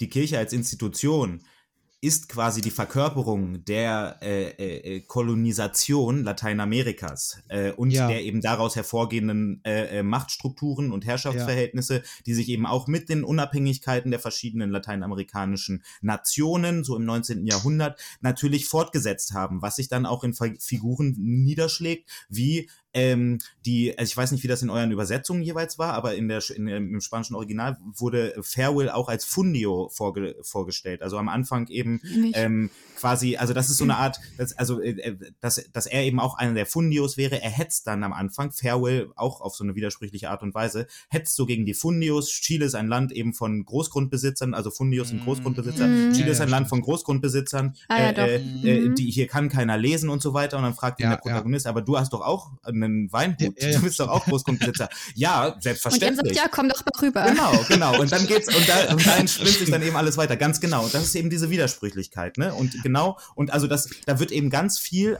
teilweise auf subtile, teilweise auf sehr direkte, fast erschlagene Art und Weise eben, ähm, werden, werden ähm, ökonomische Verhältnisse der chilenischen Gesellschaft und eben auch natürlich anhand derer Machtverhältnisse äh, äh, äh, abgebildet, die er eben als als Priester ähm, und die katholische Kirche als solche äh, eben mehr verkörpert als irgendwer anders, weil er, weil die katholische Kirche eben immer so als Fähnchen im Wind mehr oder weniger Ja. mit, äh, vor, vor allen Dingen, vor allen Dingen eben von diesen, von, von, von, von, von konservativen äh, äh, äh, ja, Politikern äh, bis hin halt zu faschistischen Politikern profitiert hat. Und eben vor allen Dingen das auch, also er bezeichnet sich ja zwar als liberalsten Priester von Opus Dei, aber unterm Strich bleibt er eben auch immer noch ein Priester von Opus Dei. Und äh, man merkt dann ja, wie, wie an, an dem schönen von dir äh, äh eingebrachten Zitat ganz genau, dass er eben, also er, in der Zeit, wo Allende, wo das erste Mal wirklich eine Veränderung in Chile ähm, erreicht werden konnte oder greifbar schien für viele Leute ähm, und in diesen drei Jahren ist politisch sehr viel passiert. Er hat drei Ja, Jahre lang nur alte. Klassiker gelesen. Ja. Äh, Genau, er Ja. fand das ganz schrecklich. Und äh, dann, dann stirbt, dann filmt ein Kameramann seinen eigenen Tod und so. Das ist eben ja auch so Mhm. eine sehr ikonische Szene äh, ähm, de, de, des Putsches vom, vom 11. September. Und äh, genau, und dann hat er plötzlich Peace. wieder seinen Frieden gefunden. Und Mhm. dann, dann, dann geht's endlich wieder seinen göttlichen Weg. So, und dann wird's ja, Ja. dann wird es ja wirklich interessant, was dann eben so für ideologische Ideen aufeinandertreffen und wie das dann eben auch so erzählerisch dargeboten wird. La- Ja. Lass uns mal. Ich will nur ganz Ja. kurz aber anmerken, er ist nicht der Einzige, der das so sieht. Farewell sieht es genauso, der große Literaturkritiker. Mhm. Der freut sich äh, da sehr, äh, als Allende dann, Allende dann tot ist. Also, und der ist kein Geistlicher. Also es geht da auch, und wie gesagt, das ist meiner Meinung nach nicht die Kunst, es ist die Kunstkritik, die die Kunst letztendlich in ihrer in ihren Fangen in ihren Fängen hält. Die Kunst muss letztendlich das liefern, was die Kunstkritik will. Und die Kunstkritik will das, was am einfachsten ist. Aber lass uns mal ähm, auf jetzt diese, also ne, der Putsch ist passiert ähm, und das, ähm, ich glaube die zwei. Moment, darf ich mal ganz kurz, wann war das mit den Falken? War das nicht davor? Das war, das Davor. passiert quasi zum gleichen Zeitpunkt. Also das auch nicht ohne Grund. Genau. Äh, ja. Das finde ich nämlich ist eine, ist glaube ich, so ich fand es eine der interessantesten und eine der, wahrscheinlich eine der, wichtig, einer der wichtigsten auf jeden Stränge Fall. im Buch. Auf jeden Fall. Und auch nicht so ganz leicht zu verstehen, was das alles soll. Dann erzähl doch mal, was du den mal. gesehen hast. Also der, der gute, der gute Pater, äh, ja, Pater auf Deutsch, ne? Iwa Kaschel wird ähm, nach Europa geschickt, um sich anzugucken, wie die das in Europa machen, dass die Kirchen nicht alle in sich zusammenfallen, weil die sind ja schon relativ alt. Also der von dem, Protagonist, in, genau. von dem, von Genau. dem Import-Export äh. Unternehmen, genau. Ähm, und ja, dann reist er durch Europa und die eine Praxis, die beschrieben wird, ist eben, also das große Problem sind die Tauben, die deren Fäkalien eben dafür sorgen, dass, ja, was auch immer, ätzt wahrscheinlich alles weg, Ja. den Stein, über die Jahrhunderte. Ja, und die halten sich dann da einen Falken, so einen Falken pro Kirche, und der fängt die Tauben. Und es ist relativ brutal auch, also finde ich so. Ich mag Gewalt gegen Tiere nicht so gerne, auch nicht in Büchern. Und äh, klar, Falken machen das nun mal, das ist ihre Natur. Aber wenn das von der katholischen Kirche eingesetzt wird oder überhaupt von der, überhaupt von der Kirche, ist das natürlich, es ist, macht ein bisschen komisches Gefühl. Die Priester sind auch häufig sehr stolz auf ihre Falken und haben ein enges Verhältnis zu denen. Und vor allem sehr pikant ist natürlich, worauf auch hingewiesen wird, vor allem dieser Padre Antonio, der letztendlich dann auch stirbt ähm, und der noch häufiger erwähnt wird, der irgendwie eine wichtige Bedeutung zu haben scheint. Ähm, ein alter Mann, der so vor sich hinsieht und der einzige, der aufgehört hat mit diesem Falken verschicken und stattdessen seinen Falken mit äh, Essensresten und Innereien füttert. Äh, und der Falke, dem geht's gar nicht gut dabei, sitzt im Käfig und darf nicht Armer raus. Falke. Genau, und unser Protagonist befreit dann den Falken letztendlich. Aber dieser Padre Antonio, Antonio sagt was Interessantes, nämlich die Taube ist ja das Symbol für den Heiligen Geist. Richtig. Und der Heilige Geist ist wichtiger als der Vater und der Sohn. Eigentlich. Und äh, er erzählt das, ich finde das auch ganz interessant und äh, daraufhin sagt unser Protagonist, fühlt und sagt, oh, du hast ja Fieber. Also, so, also delegitimiert das quasi auf dem Fuß. Und ich dachte mir, ähm, also tatsächlich der Heilige Geist ist so von den dreien auf jeden Fall der sympathischste. Also Vater, Sohn und Heiliger Geist. Am Heiligen Geist erkenne ich so ein bisschen was Menschliches. Also der Heilige Geist ist ja das in der, wie ich es verstehe, in der Menschheit der, die Fähigkeit, an was Höheres zu glauben. So könnte man es ja auch sagen. Äh, und die ist eben gerade die, die da gejagt wird, könnte man sagen. Richtig. Und von wem ist dabei auch die Frage? Also ich würde das auch, ich würde da vielleicht so meine ist- ja, Deutung sind so ein bisschen anschließen. Genau. Also ich möchte vielleicht noch das ein bisschen noch mal so, so beschreiben, mit wem, mit was für Ty- Typen von Vögeln wir es da zu tun haben. Also zum einen natürlich Tauben äh, sind eigentlich ganz niedlich, geben lustige Geräusche von sich. Äh, aber sind eben vor allen Dingen nervig, wenn sie viel auftauchen, äh, weil sie, äh, naja, alles voll scheißen, äh, wie äh, äh, dort eben auch beschrieben wird, sehr eindrücklich. Ähm, also sie sind im Endeffekt eine natürliche Plage der, Zivilisa der Zivilisation. Äh, Ratten der Lüfte, wie sie Mhm, auch gerne genau. genannt werden. So, das sind die Tauben. Aber sie sind eben, wie gesagt, die Begleiterscheinung der, der Zivilisation. Also, ne, dadurch, dass sie eben dann viele werden und so weiter und alles voll scheißen, naja, zersetzen sie die alte Ordnung, die Kirche. Die Kirche ist die alte Ordnung. Mhm. Sie Ihrer Scheiße. die alte Ordnung mit ihrer Scheiße. So, was könnten also die Tauben sein? Was könnten die Tauben sein? Natürlich in, in, nach Prozessen der Industrialisierung, Prekarisierung und so weiter, das Proletariat.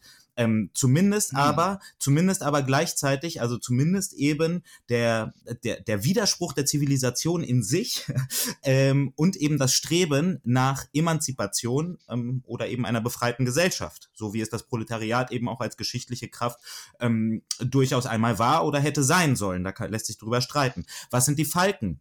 Die Falken sind recht schnittige Vögel, sportlich orientiert, ähm, machen kurzen Prozess. Naja, das sind halt also auch Vögel, also sie haben schon irgendwas gemeinsam mit den Tauben, aber vor allen Dingen sind sie eben äh, äh, die vollkommene ähm, Überheblichkeit unter den Vögeln und dementsprechend natürlich der Faschismus. Selbstverständlich. Der Faschismus ist dann in, äh, in Figur oder als, als, Falke sozusagen ähm, dann in dieser Allegorie äh, das, was die Das alte Ordnung, also die Kirche, die Kirche davor schützt, äh, äh, zersetzt zu werden, so im wahrsten Sinne des Wortes. Und äh, dadurch wird sie, also die Kirche, ähm, sagen wir, domestiziert äh, den Falken ein ganzes Stück weit. Ähm, die Rolle der Kirche, also der Papst Pius des Sohn zu vierten im, während des Zweiten Weltkriegs sollte dazu äh, der äh, auch, äh, also ist eine interessante Randnotiz, wie der sich so gegenüber Hitler verhalten hat und so weiter. Aber naja, wie gesagt, die Kirche macht sich eben domestiziert den Faschismus, um äh, äh, sich äh, ihn, ihn, ihn zu, also sich, sich seiner zunutze zu machen, um die eigene Existenz zu sichern. Währenddessen sind die Tauben die natürliche Plage der Zivilisation oder möglicherweise das Proletariat, vielleicht auch ein abstrakteres Konzept wie eben äh, das der Emanzipation oder des Kommunismus oder wie man es nennen möchte, ist auf jeden Fall der Heilige Geist. Er nennt es ganz genauso. Und als er ihn eben, Mhm. als er ihn, also quasi die Essenz des Ganzen. Gott ist das Autoritäre. Der, der Sohn ist quasi das Menschliche. Mhm. Äh, der Heilige Geist allerdings ist die Idee. So. Und äh, Ja. ich denke, da dieses Nicht-Materielle äh, äh, darin, also das, das, ja, das, das ist relativ wichtig und das ist auch relativ wichtig für das, was die Tauben äh, symbolisieren sollen. Und vielleicht auch schlussendlich das, wir haben ja auch noch so eine andere widerspenstige Figur, an der wir bisher ähm, so ein bisschen gescheitert sind, die vernünftig einzuordnen, aber den alt gewordenen Jungen. Ähm, der verkörpert ja durchaus ähnliche ähm, Charakteristika, möchte ich sagen, wie die Tauben. Ähm, in diesen parallelen Analogien und so weiter. Aber das nur Mhm. so äh, angerissen an dieser Stelle. Das finde ich Damit gut. beende Das, ich meinen nein, das, Monolog. das, ich, Das mit dem alt gewordenen Jungen habe ich noch nicht verstanden. lass, ähm, Also ich finde, ich finde, ich finde deine, äh, deine Deutung davon gefällt mir sehr, sehr gut. Ich frage mich, ähm, also es passt dann auch äh, natürlich de, die Befreiung des Falken äh, passt dann eben zu dem. aber äh, ich habe den Falken nicht Chile. so negativ gesehen. Ja, äh, er räumt aber halt auf, Leute, ne? Die haben auch alle einen Namen, die Falken. Leute- Ja, aber wie heißen sie? Hitler. Fieber Ähm. zum Beispiel. äh, Fieber, ja. Othello. Der, der eine heißt Hals Maul. Ja, der, Der andere heißt auf Rodrigo. Französisch, auf Französisch, genau. Halsmaul. Tagel wahrscheinlich. Äh, äh, ähm, äh, Othello, Aber, also Leute, Hm? lasst uns doch mal zum Faschismus gehen. Äh, Von den Falken zu, zum Faschismus, weil wir können, also äh, quasi die, die Vorstellung davon, dass wir das ganze Buch in seiner Gänze interpretieren und klären können, ja, in, nee, das in wird einer nichts. kleinen Vielleicht zu Folge, den Tauben das noch? wir aufgeben. Zu den Tauben nur noch eine Randnotiz, die ich noch äh, einbringen wollte, um auch wieder auf die, Gen auf die Ideologiekritik Bolaños so ein bisschen äh, zu zurückzukommen. Also äh, es ist dann kurz nach der ersten Einführung der Tauben-Falken-Metapher, das kommt dann ja ein paar Mal wieder, ähm, redet er auch über die Taube der Kommunisten. Ich weiß nicht, ob ihr das noch auf dem Schirm habt. Da sagt er nämlich, Die, dass die, Wei- Friedenstaube von Picasso, Ja. also die Taube von Picasso, das ist ja das Symbol für Frieden, also die Friedenstaube ist quasi der Frieden ist da- das sagen wir die Idee oder die Fahne oder ne, der, der Kommunisten. Aber Mhm. Diese, diese Taube der Kommunisten sei ähm, äh, auf Spanisch un pájaro de doble intención, also ein Vogel, ein, ein zweigesichtiger Vogel, ein Vogel mit zwei Intentionen. Und dabei spricht er eben auch, also ne, Mhm. das, was dann ja realsozialistisch sozusagen Mhm. ähm, mit einem Befreiungsgedanken angefangen hat und dann den ganz äh, merkwürdigen bürokratischen äh, äh, Autokratien geendet ist. So, ähm, genau da, da, genau das möchte er ja dann in dieser und, und Picasso eben, wie gesagt, ja auch ähm, durchaus, also Picasso ja auch Kommunist, ähm, hat eben diese Taube gemalt, aber eben auch ähm, zumindest eine Zeit lang, ähnlich wie Neruda, ein durchaus guter Anhänger von, von, von Josef Stalin. Dementsprechend, wie gesagt, kondensiert sich da eben sehr viel in so dieser ganzen Symbolik mit der Taube äh, und eben der politischen Dimension dessen. Das war aber, also da, da ist ja diese Demo, du redest von dieser Demonstration, wo diese weiße Taube ähm, frei fliegen gelassen wird und der Falke stürzt sich dann auf sie und der Kirchenmann sagt, upsie, tut Ja. mir leid. Genau. Äh, war das nicht eine feministische Taube? Eigen, war das nicht, oder habe ich es verwechselt? Also es waren ja Kommunisten da und noch andere. Nein, das, wir, da- das ist äh, dieses, das ist nicht irgendein Ereignis. Also ich bin mir gerade auch nicht sicher, ob wir da verschiedene Ereignisse übereinander werfen. Ähm, deswegen möchte ich, also ich meine aber, das ist auch dieses Ereignis gewesen, nämlich die Beerdigung Pablo Nerudas. Das ist ein sehr wichtiges Ereignis, weil es zum einen eben, wie gesagt, mit Pablo Neruda die größte Figur ähm, der, der chilenischen Literaturgeschichte, ähm, der ja auch vorher als Figur in dem Buch auftaucht, behandelt. Und wann ist der gestorben? Der ist, glaube ich, ungefähr zwölf Tage, also relativ kurz nach Machtantritt, äh, nach, nach dem Putsch Pinochets und eben des großen Massakers, womit Pinochet begonnen hat, an allem, was sich irgendwie fortschrittlich gegeben hat, seien es Gewerkschafter, Politiker, äh, Künstler und so weiter. Ähm, und Neruda ist angeblich an Krebs gestorben. Allerdings Mhm. gibt es, also der hatte schon vorher Krebs und so, aber es ist eben schon merkwürdig, es sind alle möglichen Leute umgebracht worden, die eben auch nur halbwegs äh, rot oder fortschrittlich aussahen. Äh, und Neruda stirbt dann auch zufällig nach Amtsübergabe von, äh, von Pinochet. Naja, wie dem auch sei, ist es eben auf jeden Fall eine Koinzidenz, eine geschichtliche Koinzidenz, ähm, die wichtig ist, denn es hat sich dann diese Beerdigung Nerudas eben zu einem Manifest des Widerstandes gegen die äh, äh, gegen den Militärputsch ähm, und für eine gewisse Form von Freiheit äh, ähm, entwickelt. Ähm, das ist, das wird dann in, im Buch folgendermaßen er erzählt. Also er ist ja dann äh, der der Protagonist ist mit mit mit seinem Mentor Farewell ist er auf dieser äh, äh, äh, auf dieser Beerdigung und dann sagt, dann, dann äh, beschreibt er nur, wie jemand hysterisch schreit, andere ebenfalls Mhm. hysterisch schreien und dann wäre es alles vorbei oder beziehungsweise auch schon fast vorbei und dann Farewell sagt nur, wie unwürdig. Was ist da passiert? Ordinär auf Ordinär, Deutsch, ja. genau. Was erzählt, Mhm. was, wa- was ist da passiert? Das ist eben relativ wichtig. Ähm, Das wird im Buch nicht erzählt, aber jeder quasi, der sich mit chilenischer Geschichte und dem Putsch und so halb so ansatzweise auseinandergesetzt hat, weiß, wie wichtig das ist. Denn, wie gesagt, trotz allem und auch eigentlich, also wie gesagt, ein faschistischer Putsch, ein kommunistischer Autor, ähm, der, durch die Präsenz eben ausländischer Medien wurde überhaupt diese Beerdigung Nerudas ermöglicht, dass er eben dort auch von seinen Genossinnen und Genossen zu Grabe getragen werden konnte. Was ist dann passiert am Grab? Ähm, irgendjemand hat angefangen, hysterisch in Anführungsstrichen zu schreien, ähm, Camarada Pablo Neruda presente. Also es ist eben, Pablo Neruda ist immer noch präsent. Daran haben sich Mhm. angeschlossen die Namen von soeben Ermordeten. Victor Jara, sehr wichtiger ähm, ähm, ähm, sowohl Politiker als auch Künstler ähm, des, des progressiven Chiles. Äh, Salvador Allende, der Name von Salvador Allende wurde gerufen und eben auch, dass er noch präsent sei. Und im Anschluss wurde die Internationale gesungen. Ähm, also dementsprechend äh, äh, Und er kriegt es offenbar gar nicht so richtig mit. Genau, und es ist für ihn eben Ja. nur, es ist für ihn eben nur so fremd und hysterisch und äh, ja, Mhm. also wir müssen jetzt hier mal wieder die Sachen in, in, in, in Ordnung bringen. Ein Ärgernis. Genau, Ja. genau. So, Mhm. und dabei ist es eben, wie hab- gesagt, ja. der Schrei nach äh, der Freiheit oder ähm, der Emanzipation, der eben äh, gerade in diesem genau exakt diesem Moment äh, äh, trotz dieser kleinen Beerdigungsfeier eben unterdrückt wird, richtig. Ja. Ich habe die Stelle wieder gefunden, die ich meinte, diese Demonstration, das wohl, also wie der Protagonist sagt, also das war nicht diese Beerdigung, sondern das war einfach, das war ja auch in Paris, ne, oder wo auch immer, es war auf jeden Fall in Europa. Äh, irgendein Sportverein hat irgendwas demonstriert, ich weiß nicht, was die demonstrieren, und dazu haben, waren halt Kommunisten noch da und das ist diese doppelte Funktion, doppelte Mission dieser Taube, die er hier nennt. Also Feministinnen waren es nicht. Ich weiß nicht, wie ich darauf komme schon wieder, aber Ja, das frage ich Ja. mich auch. Mm, ey, lasst uns mal, ich habe hier ein gutes Zitat für euch, da können wir vielleicht ein bisschen über die Beziehung zwischen Kirche und Faschismus an, an Nils ähm, Falkendeutung anknüpfend reden.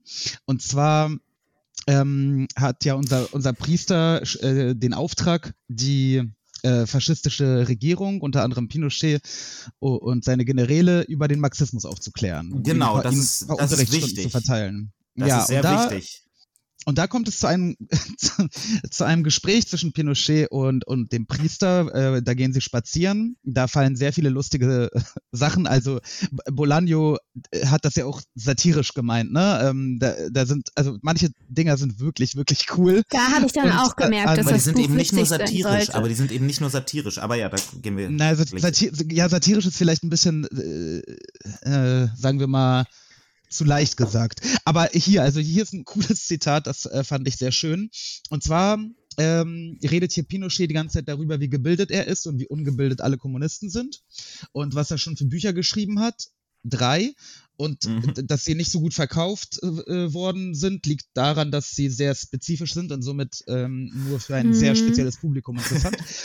Und dann äh, will er aber auch zeigen, dass er auch Buch li Bücher liest. Und dann äh, sagt er, The last one I read was White Dove by Lafourcade. Lafourcade.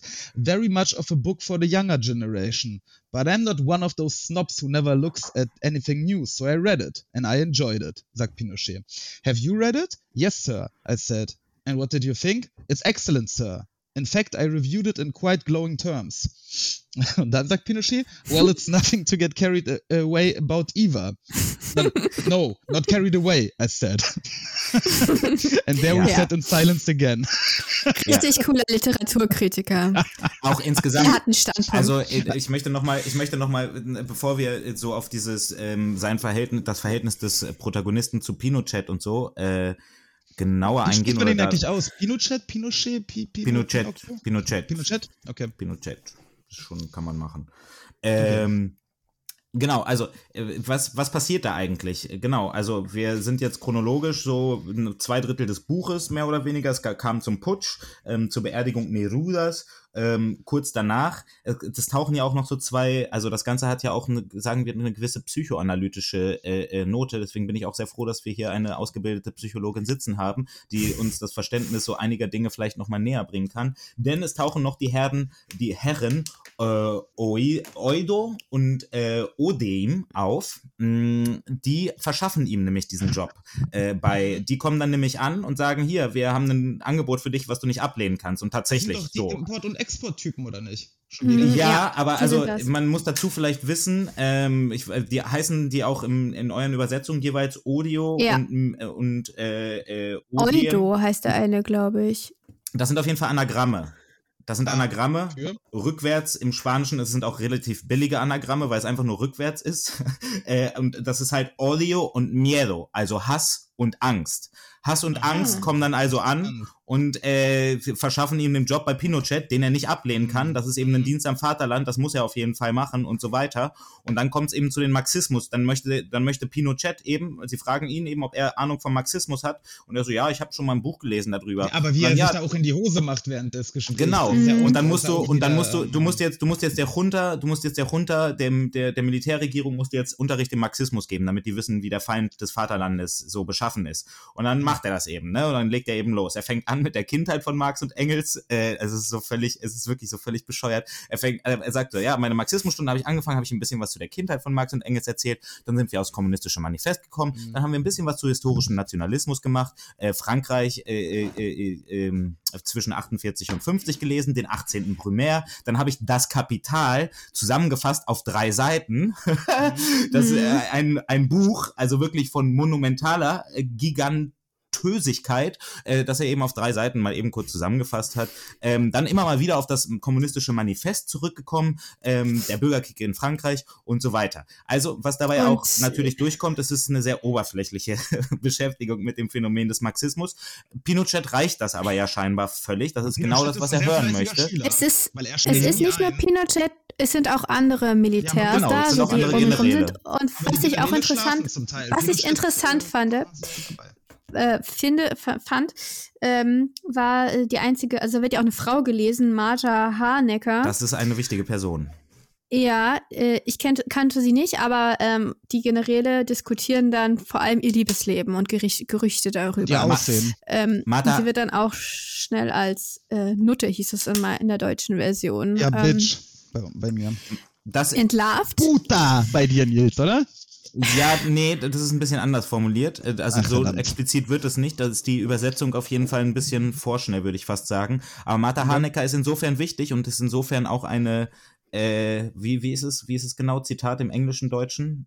Bitch. Nutte, Bitch. Okay. Nutte. Äh, ja, insofern, als das Martha Hanecker eben eine Kommunistin war, auch zu der Zeit, eben Mitglied der Allende-Regierung, ähm, sie hat aber sozusagen ihre politische Karriere gestartet als radikale Katholikin. Also sie hat eben, Mhm. sie ist eben eine sehr radikale Kathol Katholikin gewesen. Dazu muss man wissen, dass das eben in den, aufgew in den aufgewühlten Jahren der 60er-Dekade äh, in Lateinamerika eben auch ähm, häufig dann überging in das Phänomen der Befreiungstheologie und darüber ist sie dann eben quasi zur Kommunistin geworden. Ähm, also sie ist quasi insofern die Verräterin, eben mit diesen misogynen äh, äh, Bezeichnungen belegt, äh, dadurch, also höchstwahrscheinlich, dadurch, dass sie eben, wie gesagt, als eine von ihnen angefangen hat, aber jetzt eben der absolute Feind ist.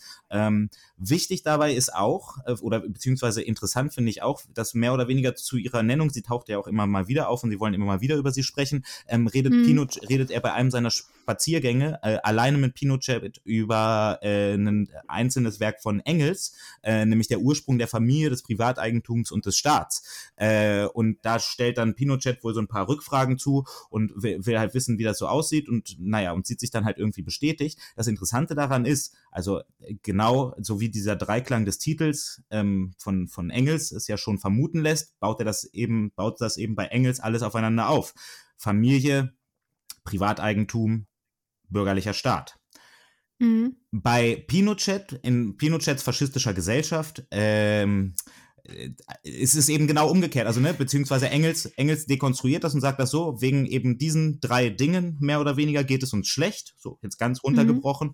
Und bei Pinochet ist es eben, wie gesagt, so in dieser Schablon, äh, sch- schablonenartigen Abgrenzung dann eben genau das Gute. Das bekannte äh, Thatcher-Zitat, ähm, das den Neoliberalismus auch in seinen faschistischen Tendenzen ja eben immer sehr gut beschreibt, ist eben, also äh, Thatcher hat ja immer gesagt, äh, äh, there is no such thing as society, there are individual men and women and there are families. Sehr schön. Ja. Ja, aber diese Stelle impliziert dann ja, wenn du das so sagst, ähm, dass der Protagonist letztendlich Pinochet tatsächlich bei der Ausformulierung seiner Ideologie geholfen hat. Ja, und dann seine Anteile daran abstreitet, ganz genau. Und es eigentlich ganz Ja. anders will, weil er ja so Somit- liberal somit, ist. Äh, die Kirche, eigentlich, ja. Richtig, also, weil die sich aber unser- ihrer Schuld unser- nicht bewusst sein möchte. Genau, genau. Ja, also insgeheim ihr bewusst ist, schlussendlich. Das merkt man ja unserem Protagonisten an. Deswegen hat er ja auch äh, Ja, mit bewusst ist seiner- ja immer schwierig in der, in der Aber er, ne, er, er sucht Psychologie, in der er- Psychoanalyse. Er fragt ja die ganze Zeit ähm, überall herum, ob es in Ordnung ist, das, was er tut. Ne? Sein, sein großes Idol, sein Mentor Farewell. Farewell ähm, na, auch Freunde, sagt er, fragt er. Den- Und es ist ihm ja, dann ganz unangenehm. Es ist ihm dann ganz unangenehm, als plötzlich alle auf den Straßen von Santiago wissen, dass äh, der der der Mm. Cura, also der Priester Ibacache, äh, äh, äh, Pinochet diese äh, diese diese Stunden gegeben hat. Ähm, Da ist er wütend auf und Obwohl- stellt sich vor, wie, wie diese, dieses Ja. Arschloch das allen rum erzählt hat. Ja. richtig. Obwohl es niemanden interessiert und eigentlich auch niemand was anderes erwartet hätte. Aber er weiß eben, dass es unmoralisch ist, ne? Das ist ihm eben die ganze Ja. Zeit bewusst und äh, Ja. er will halt zum einen wissen, ob er es gut gemacht hat, da ist er eben ganz stiefellecker, aber auf der anderen Seite will er eigentlich nicht, dass Mhm. ihn jemand beim Stiefellecken sieht, um es jetzt mal so runterzubrechen. Genau. Mhm. Wobei ich nicht glaube, dass er meint, dass, also dass er glaubt, dass es falsch ist, weil diese Menschen da irgendwie falscher sind als das Regime vorher oder so. Ich denke, es ist einfach so, er möchte nicht als politisch aktiver Mensch wahrgenommen werden, sondern eben als Künstler. Am liebsten, er ist ja kein Künstler, aber es, es geht, es geht, es ist gar nicht so dieses, es ist wirklich nicht so ein moralisches, es ist gar nicht Schuld, sondern Scham eigentlich. Richtig, und da kommen wir eben zu zwei sehr wichtigen Dingen, die dann ähm, wieder zusammengeführt werden. Also zum einen ähm, eine Aussage, die Farewell, von Farewell, glaube ich, kommt, auf jeden Fall, die der Protagonist irgendwann rezitiert und wo er nicht so wirklich weiß, wie er sich dazu verhalten soll, ist, ähm, die Kunst ist eigentlich nur Schatten. Die Kunst ist eigentlich nur Mhm. ein Schatten, also ne, die Kunst ist eigentlich nur ein Abbild und ähm, ist an sich hat quasi ohne die Realität keinen Wert mehr oder weniger. Also diese mit dieser Aussage wird er, äh, wird er konfrontiert und Mhm. äh, ja weiß damit nicht so wirklich was anzufangen. Ähm, da trifft sich dann meiner Meinung nach wieder, also wir kommen vielleicht noch mal auf den auf den alt gewordenen Jungen, den Grünschnabel, äh, den faltigen Grünschnabel zurück. Zum Ähm, nochmal, denke ich mal, kurz. Der kommt, genau, also ich möchte nur vielleicht, ich möchte es auch gar nicht abschließend, weil ich denke, das kann man auch gar nicht abschließend irgendwie ähm, so, so, so erörtern. Äh, aber ich finde eben wichtig, also genau eben dieses Verdrängte, genau eben dieses Verdrängte, er möchte eigentlich quasi ganz anders sein. Er hat eigentlich so, eigentlich weiß er, Ja. dass eine Gesellschaft, eine befreite Gesellschaft, eine bessere Gesellschaft, eine bessere Welt anders aussehen müsste, aber äh, hat eben auch ein, ganz viel Angst und Hass, so, dass die Ja. beiden Figuren tauchen ja nicht umsonst auf. ja. Ähm, und aufgrund dessen w- bleibt er eben Opportunist sein Leben lang, ähm, Ja. Hat aber quasi diesen alt gewordenen Jungen in sich, der eben immer noch nach Emanzipation schreit. Ähm, da gibt es und der ihn dann eben in den Wahnsinn, der ihn dann eben am, am vermeintlichen Ende seines Lebens, weil es beginnt ja mit Ich sterbe, der ihn dann am vermeintlichen Ende seines Lebens besonders heimsucht. Ich habe ganz kurz dazu ein, sehr gutes Zitat, um das quasi abzuschließen. Dein Mikro, Ähm, Igor. Ein sehr gutes Zitat, um das abzuschließen, was du gerade gesagt hast, Nils. Ähm, diese, diese Beziehung, ähm, also die Vorstellung von, von sich selbst, was er sein möchte und was er dann aber nicht ist. Ähm, am, am Ende abschließend seine Gedanken zu, dieser, zu diesem Engagement bei, bei Pinochet sind: Is it always possible for a man to know what is good and what is bad? In the midst of these deliberations, I broke down and began to cry helplessly, stretched out on the bed, blaming, also blaming Hass and Angst for Mhm. my misfortunes, since they, they were the ones who got me into that business in the first place. Aber then, before I knew it, I was asleep. Und dann ist das, der Gedanke auch schon abgeschlossen. That week I dined with äh, farewell. Und äh, dann, dann geht das Leben eigentlich auch schon wieder weiter. Also dieser Z Ja. Zusammenbruch, äh, es ist alles ganz schrecklich. Äh, Schuld daran sind Angst und Hass. Ähm, aber dann schläft er halt eben ein und, und im Grunde genommen schwamm drüber. Richtig. Ähm, wie, wie- es kommt später, um die ganze politische Dimension vielleicht nochmal, also so ein bisschen die literarische Verarbeitung der politischen Dimension vielleicht nochmal so ein bisschen besser greifen zu können, denke ich, könnten wir uns nochmal ein bisschen über Maria Canales unterhalten ähm, und das Haus Ja. von Maria Canales. Äh, da, Also die, die Allegorie der Allegorien. die, genau, das ist die Super-Allegorie und ähm, ich möchte vielleicht voranstellen, ähm, damit wir hier nicht so die ganze Zeit im Kryptischen bleiben, das Buch ist schon kryptisch genug. Also es ist, glaube ich, schon relativ deutlich und klar, dass Maria Canales Chile ist. Das ja im Endeffekt, das Buch heißt ja auch Nocturno de Chile, chilenisches Nachtstück. Hier geht es eigentlich die ganze Zeit um Chile ähm, und um Aber seine nicht um Geschichte. die Nacht, oder? Ja, Frage ist, was ist Nacht, was ist Tag? Ähm, wie gesagt, vielleicht ist es ja auch alles ein böser Albtraum, äh, ein, ein, ein Fiebertraum, so wie ihn, also Mhm. die Geschichte Chiles erlebt ja quasi dieser, mh, der, der, unser Protagonist als Fiebertraum noch einmal. Ähm, genau, weil er ja am Ende, also es funktioniert ja von Anfang an, äh, es funktioniert ja von Anfang an als ähm, langgezogener Rückblick, weil er, wie gesagt, man findet sich am Anfang quasi im Hier und Jetzt. Ähm, und ist, äh, wird dann aber direkt zurückgezogen in seine Erinnerung. Er erinnert sich dann eben, der Protagonist erinnert sich daran, wie er, ähm, als, wie es so als Kind war, wie er ins Priesterseminar ging und so weiter. Und daraus wird dann quasi dieser lineare Teil der Geschichte entspannt. Ähm, entspannt, genau. Und kurz bevor es dann quasi ähm, in die Gegenwart Veröffentlichungsgegenwart des Autors äh, äh, reicht, mehr oder weniger, ähm, kriegen wir noch einmal den Rückblick ähm, oder eine Binnenerzählung, in der eben Maria Canales äh, eine sehr wichtige Rolle spielt. Maria Canales ist ähm, eine Frau mittleren Alters, so würde ich sie beschreiben, so habe ich sie Ich hätte mir wahrgenommen. jetzt eher jung vorgestellt. Sogar eher jung. Das wird nicht so genau beschrieben. Wird ne? nicht gesagt. Doch, Ja. doch, doch, sie Nee. ist jung, weil sie hat ja zwei junge Kinder. Und ähm, danach, na, selbst nachdem diese ganze Sache vorbei ist, ihr Mann sie verlassen hat, etc., ähm, ist, sagt, sagt er zu ihr, du bist immer noch eine junge Frau, du hast noch, noch dein ganzes Leben vor dir. Also ich denke, sie, Sagt er das? naja, sie ist halt, das, Chile ist ja al- an sich ein junges Land. Ja. Ja, okay. Das Naja. ist jetzt ein bisschen tautologisch argumentiert. aber nein, es aber wird das ja auch immer jung bleiben und es wird ja auch gewissermaßen, also ne, und da, wie gesagt, das ist ja keine sterbliche Person sozusagen, weil nach vielen Jahren äh, ist es dann, die Kinder sind schon weg und so und sie ist aber immer ja noch eine junge Frau, sagt, sagt ihr Mann. Äh, genau, also das ist ja so quasi die Wiedergeburt einer Nation, um da jetzt irgendwie das auf diese Ebene zu bringen, kann ja jedes Mal aufs Naja, Neue erfolgen. also, Äh, und sie ist eben in Chile auch, sie ist eben in Chile ja auch mehrmals erfolgt, ähm, sowohl eben hüben wie drüben. Ähm, 1970 eben, wie gesagt, das erste Mal ähm, auf lateinamerikanischem Boden ein sozialistischer Präsident demokratisch an die Macht gekommen. Drei- 73 wird das durch einen faschistischen Diktator wird er gestürzt, der danach sofort das neoliberale Versuchslabor par excellence ähm, für die Welt ähm, dort eröffnet. Ähm, genau. Und äh, Maria Canales, äh, behalten wir im Hinterkopf, ist Chile. Ihr Mann ist James Thompson, äh, Jimmy auch genannt, äh, von, von Nationalität äh, US-Amerikaner. Ähm, er ist natürlich, wie gesagt, die nicht besonders subtile Verbindung äh, von Chile Mhm. und den Vereinigten Staaten, äh, vor allen Dingen eben nach ähm, dem Putsch von Pinochet, aber auch vorher. Also ich würde sagen, James Thompson, Jimmy, ist so ein bisschen ähm, sowohl der Neoliberalismus und dann eben in Person von Milton Friedman und seinen Chicago Boys, die äh, äh, Pinochet eben äh, nach dem Putsch 73 ins Land geholt hat und da eben gesagt hat, hier, wir haben schon alle Gewerkschafter und äh, Kommunisten umgebracht. Jetzt müsst ihr nur noch eure Wirtschaftsordnung einführen. Es gibt keinen Widerstand mehr. Und dann haben die Richtig. äh, in die Hände gespuckt äh, und sich darüber gefreut. So, zum einen eben das, zum anderen sind sie aber auch die CIA, ähm, weil später kommt dann ja noch raus, ähm, Ja, ja, er dass, dass Mörder. also später, er- ja. später genau, später, Er ist später, Agent. er ist Agent, der, der, der, der einer der, der wichtigsten Agenten oder der obersten Principales Agentes de la DINA. Äh, die DINA ist sozusagen die chilenische Gestapo gewesen, die Geheimpolizei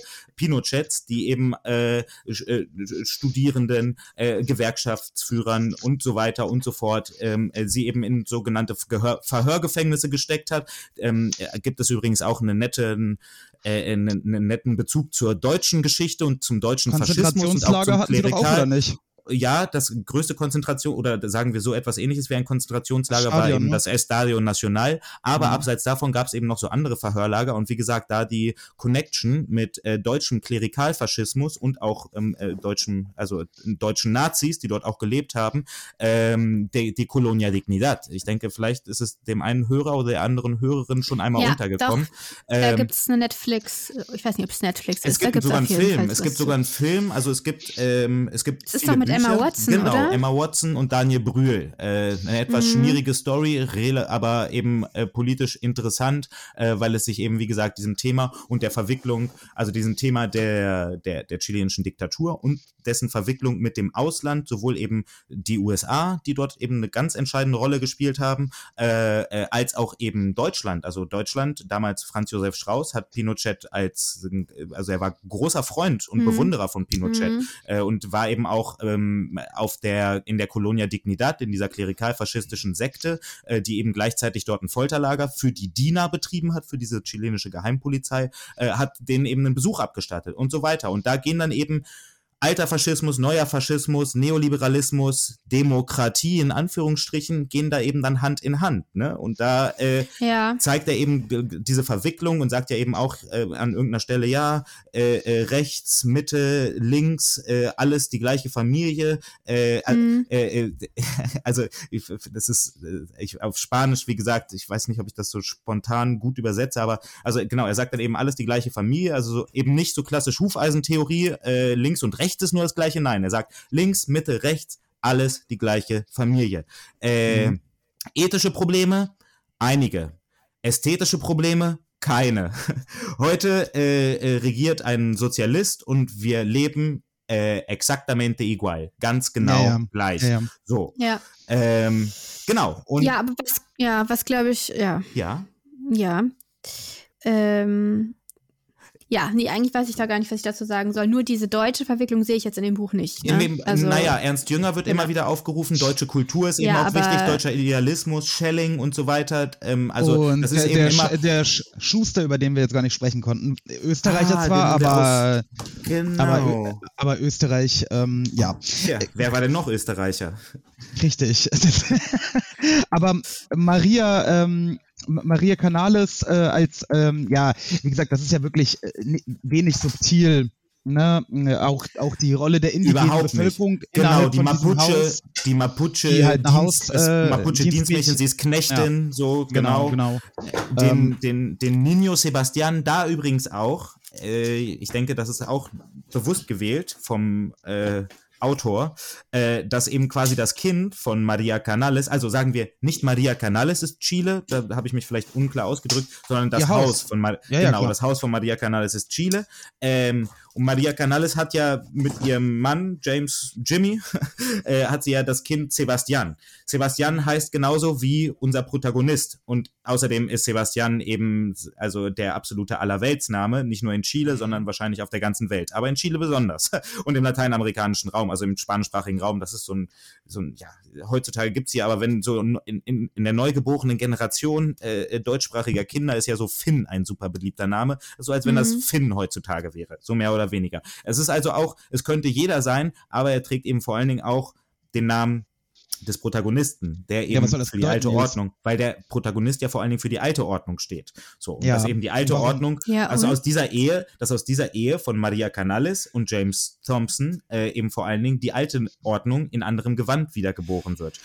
Okay, das. Das puh, Kind, na, aber das ist, er, er äh, findet das Kind ja auch sehr sympathisch und ich glaube, das Kind, Er Auch findet das ihn, Kind, oder genau? Leute, weil es ist ja ähnlich Leute. wie er, ne? Es heißt ja auch gleich wie er. Äh, ähm, haben wir das nicht so gesehen, dass er pädophil ist? was? Ah, mm. Ach so, oh. Also ganz ohne Sodomie, du sprichst, du, sprichst, du sprichst über Sodomie. Ähm, an dieser Kirche Stelle würde ich das nicht. nicht. Ja, genau. Also da, das ist ja eher Farewell, der da so ein, Nee, der ist einfach nur schwul. der ist übergriffig. Nein, Dingen. nein, nein, nein. Er, er, er unterstellt ihm auch ein paar Mal, glaube ich, äh, so, dass er die Young Boys besonders gut findet. Hä?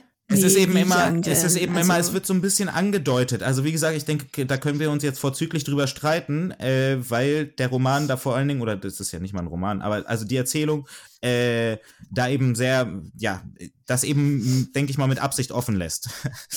Ich, ja, gut, aber es wird auf jeden Fall mit Absicht angedeutet. Auf er jeden Fall, beschreibt da, auf jeden Fall. Er beschreibt da eine Szene, wo er mit Maria spricht und hinter ihr, also erstmal hat er ja diese wahnsinnige Aufmerksamkeit für dieses Kind, genauso, wie- also erinnert mich sehr stark an Der Tod in Venedig. Hm, Nur für diesen Jungen, nicht für die anderen, für das andere Kind. Ähm, und dann beschreibt er diese Szene, wo er mit Maria redet und sie spricht ihn mit Padre an und wird dann quasi, stüpft in die Rolle des Büßers zum und gleichzeitig Mal, kommt ne? ja, sonst redet er, spricht sie ihn mit seinem Vornamen an. Das sind ja alles Gleiche unter Gleichen da in der Literatenszene. Und dann kommt halt hinter ihr, wird dieses Kind runtergetragen. Und dann meint er, dieses Gefühl zusammen, ähm, hier, dass ich in, dass ich für Sekunden in etwas geriet, das jenem köstlichen Mysterium gleicht, dessen wir alle teilhaftig sind, von dem wir alle kosten, das jedoch unbeschreiblich bleibt, unnennbar, unbegreiflich und das in mir ein würgendes Gefühl hervorrief, rief, ein Gefühl des Ekels, das ich mir schwer auf die Brust legte und das ich, nachdem ich das freundliche Haus unserer Gastgeberin verlassen hatte, dem Anblick jenes Kindes zuschrieb, meines kleinen Homonyms, das schaute, ohne zu sehen und so weiter. Also, was soll das denn sonst sein? Naja, Als- also klar, also so auf den ersten Blick ist das, also hat das durchaus eine pädophile Note.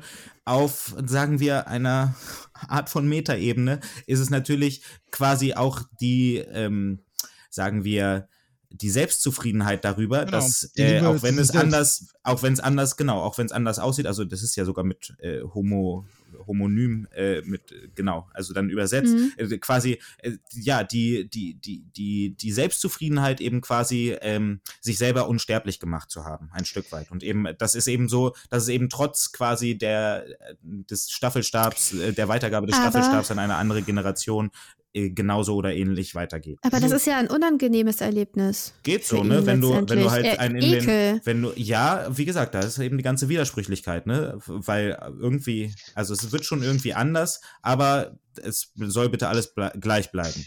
Aber das Ähm, Haus aber, und, aber, und, aber Leute, Nein, das kannst du nicht ja- ohne Metapher. Können wir das mal kurz- ist ja eine, eine einzige riesige Allegorie. ja natürlich, aber können wir bitte einmal abklären, ähm, der, unser Protagonist, da, es wird nicht einmal erzählt, dass, ich, dass er sich zu irgendeiner Frau hingezogen fühlt. Er ist zumindest nicht heterosexuell. Ich meine, er lebt im Zölibat und hat damit offenbar überhaupt kein Problem. Es, ich habe eh nicht das Gefühl, dass er überhaupt sexuell ist.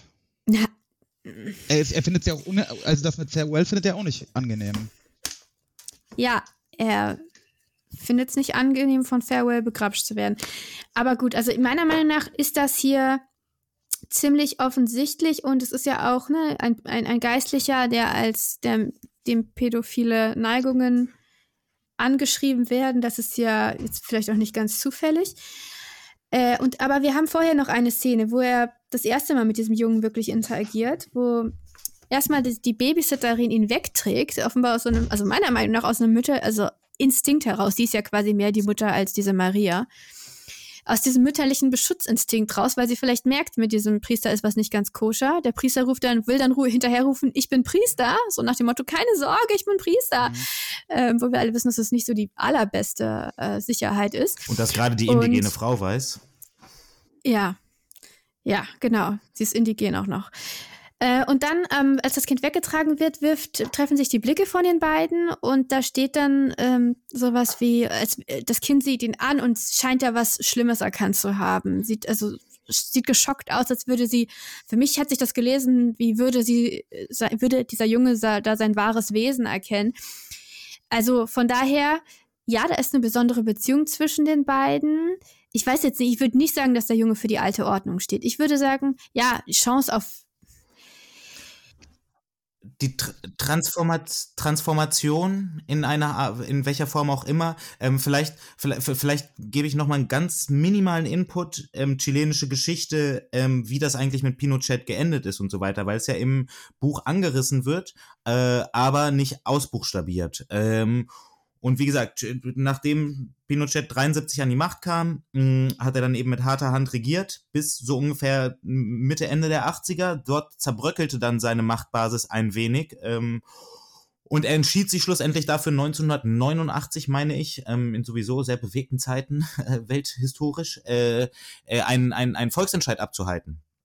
Äh, ob denn er noch weiterhin an der Macht bleiben sollte oder nicht. Und äh, da wurde er, wurde, kam es knapp ähm, zum Sieg des Nein, also dass er eben nicht weitermachen soll. Ähm, und äh, so hat sich dann eben langsam in Chile eine äh, äh, Transformation, aber wirklich nur eine ganz, ganz langsame Transformation, eine Machtübergabe an demokratische Instanzen, die aber immer noch durchsetzt waren von, äh, von, von faschistischen Elementen. Ähm, äh, sowohl politisch als auch ideologisch, äh, bis hin, dass Chile nach wie vor bis zum heutigen Tage ähm, die, die, die Konstitution, die Verfassung des Faschismus hat. Nicht umsonst hat es 2019 Massenproteste gegeben in Chile, einen Volksaufstand, der in der chilenischen Geschichte seinesgleichen gesucht hat, der eben ähm, sich entzündet hat an äh, in einer Fahrpreiserhebung von umgerechnet, äh, äh, also von, ich glaube, 30 Cent mehr, also für 30 Was hat Pesos mehr. erhöht? 30 Pesos mehr hat sich der? Fahrpreis, der Fahrpreis der Metro in, in Santiago erhöht. Ähm, daraufhin w- wurde zu massiven Schwarzfahren aufgerufen und es hat sich eben ganz schnell zu Massenprotesten entwickelt, ähm, weil unter der, unter der Parole, es sind nicht 30 Pesos, es sind 30 Jahre. Und das eben Mhm. 2019, also ne, eben so wir 30 Jahre haben wir eigentlich keine Diktatur mehr, aber alles läuft immer noch gleich. So. Ähm, Also ohne jetzt zu weiter auf, weiter auf das eingehen zu können oder auch zu wollen, was in Chile seit 2019 so passiert ist, aber nur um nochmal, also es gibt immer noch keine neue Verfassung, obwohl die schon einen Verfassungskonvent hatten. Das war etwas, was die Demonstrierenden sich erkämpfen konnten. Es gab dann jetzt eine neue Verfassung, über deren Entwurf allerdings eine Volksabstimmung, also den Daumen gesenkt hat. So, und jetzt weiß man Hm. gerade nicht so ganz genau, wie man weitermacht und es ist, es ist halt vor allen Dingen chaotisch. Das heißt, äh, 2000 war da noch gar nichts. Äh, äh, wenn Nein, es war halt demokratisch. Ja, klar, aber, aber wenn jetzt noch immer noch die Roots da äh, rauszureißen sind, dann war das Ja, 2000 natürlich. ja noch viel akuter als heute. Auf jeden Oder Fall. Mindestens, mindestens Auf jeden Fall. Randnotiz, beziehungsweise Ra Rand Randnotiz, Randanekdote, der Präsident, gegen den 2019 so demonstriert wurde, Sebastián Piñera, auch ein Sebastian, Mhm. äh, Sebastián Piñera, sein Bruder, ähm, also äh, sein Bruder war Minister. Ah nein, jetzt bringe ich die gerade durcheinander. Aber ich, also die Piñeras waren auch in der Pinochet-Diktatur äh, privilegierte äh, äh, Kollaborateure. Äh, und der, der, ähm, der Konkurrent des ähm, jetzigen Präsidenten in der zweiten Runde der Präsi Präsidentschaft war ein José Antonio Cast. Der heißt Cast mit Nachnamen, ist quasi Deutsch-Chilene. Sein Vater war Wehrmachtsoffizier, ich glaube sogar SS, wenn mich nicht alles täuscht. Äh, und sein Bruder war, äh, der Bruder von diesem José Antonio Cast war Minister, ich glaube sogar Innenminister oder Verteidigungsminister unter Pinochet. Also Mhm. ja, das sind nicht nur irgendwelche Parallelen oder Residuen oder so, sondern das sind eben immer noch dieselben Leute, äh, nur jetzt tragen sie halt eine andere Kutte. So wie er eben Mhm. quasi, äh, äh, ja, die Kutte von Opus Dei und so weiter und wie ihn seine Kutte, seine, seine, Wie seine Mönch, wie ihn, wie ihn seine. Sutane, genau, wie ihn die so durch die Geschichte trägt und immer, immer gut aussehen lässt und so, äh, aber eben nur an der Oberfläche, weil innen Und er drin die ist er halt ganz zufällig kaputt. anhat. Er hat Genau. ein ganz, ein ganz interessantes Verhältnis äh, auf so einer unbewussten Ebene zu seiner äh, Sutane, ne? Also, dass er die häufig aus Versehen anbehält und dann ist er eben als Geistlicher unterwegs und es ist so ein Schutz. Das Unterbewusste, das Unterbewusste bringt uns auch wieder zum alt gewordenen Jungen und eben Mhm. auch zu all den äh, äh, Dingen, die dieser er denn Priester.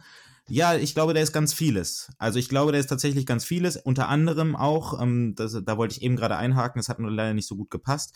Äh, äh, unter anderem ist ja eben auch die unterdrückte Begierde, würde ich ganz klar sagen. So jetzt unter, also wenn wir uns gerade darüber unterhalten haben oder ihr euch vor allen Dingen darüber unterhalten habt, er hat keine Frau, ist er denn homosexuell? Nein, auch irgendwie nicht. Er ist asexuell, ja. Also er lebt sein Zölibat wirklich so konsequent wie wahrscheinlich kein anderer Priester. Ja, aber auch Äh, naja, darüber auf zu reden, welche- über auf sein wel- Zölibat, Und wie ne? gesagt, und da, und da ist eben auch, da ist eben auch der kleine, der alt gewordene Junge, also die unterdrückte Begierde, die ihn dann irgendwann anschreit und in den Wahnsinn treibt, ähm, die, der, der Wunsch Aber nach, dann ist er nicht asexuell. der Wunsch und warum nach, sollte nein, er- das sagt ja, also warum ne, das sollte er die ihm irgendwas- vor- die, warum die sollte- Vorwürfe macht.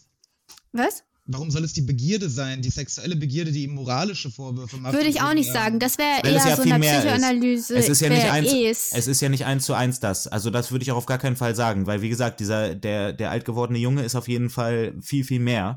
Ähm, ist eben auch wie gesagt hat eine politische Komponente, hat ähm, eine biografische Komponente und hat aber auch eine sexuelle Komponente. Ähm, so vielleicht. Also ja, aber das ist dann ja ein. Sammelsurium aus allem Fall. Möglichen, dann bedeutet das ja da gar nichts eben, mehr. ja, naja, geht, ne? Es läuft, also das ist ja Nee, eben gar viel. nichts. Doch, weil eben das Unbewusste ist eben so ein bisschen das Stichwort. Im Unbewussten können sich ja sehr viele Dinge so sammeln ähm, und dann irgendwann äh, gesammelt oder auch nicht gesammelt an die Oberfläche brechen. Aber das ist ja auch erstmal, und da wieder auch die Erzählstruktur und so weiter, es ist ja auch eben ein völlig unbestimmtes nichts oder alles von verschiedenen Binnenerzählungen, von verschiedenen Themen, ähm, die eben in diesem Buch zusammengeführt werden, in diesem Text zusammengeführt werden. Ähm, und die alle lose durch die chilenische Geschichte, durch Literaturgeschichte, Literaturkritik irgendwie so ein, so ein paar Klammern bekommen haben, aber doch dann irgendwo unverbunden bleiben und eben, wie gesagt, schlussendlich aber wieder, also gerahmt werden vom Unbewussten,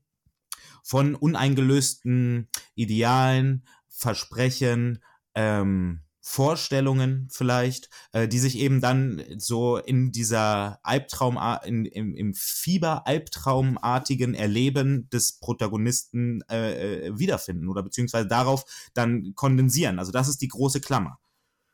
Ja, aber also es ist sehr, Sehr zusammengewürfelt, aber das, Ja. was alles eben zusammenhält, ist letztendlich der alt gewordene Junge, der vergreiste Grünschnabel, denn meiner Meinung nach erzählt der Protagonist mehr oder weniger nur das, was er will, was, also was er zurechtrücken will, was er gerade rücken will, weil der vergreiste Grünschnabel da offenbar irgendwelche infamen Lügen über ihn verbreitet.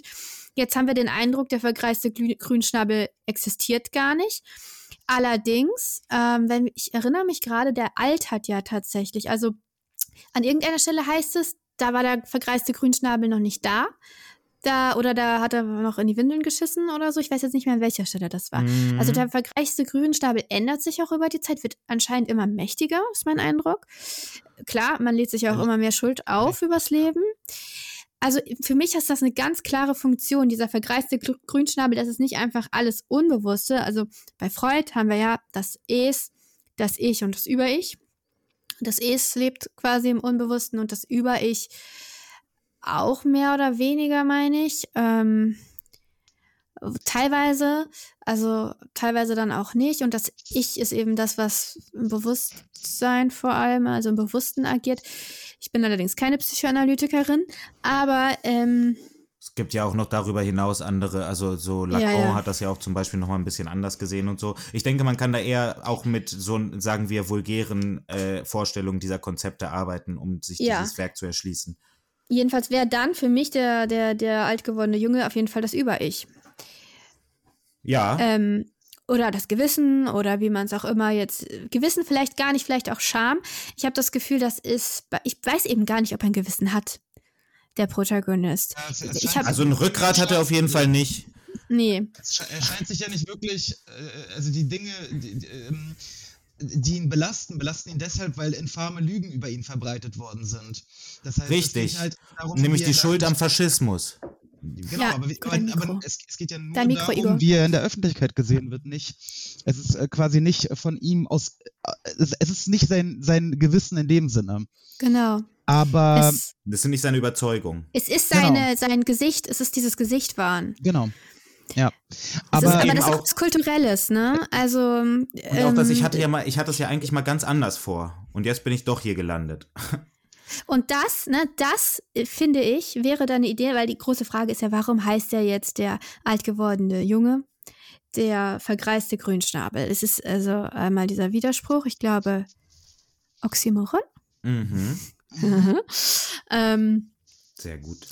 Es wirkt für mich wie, äh, ja, also das, das, ich finde, das, das kommt dem schon näher. Ich, nee, nahe. Ich wollte mal ganz anders sein. Als Kind wollte ich vielleicht, was wollte er sein? Warum ist er geistlicher geworden? Das habe ich nie so richtig verstanden.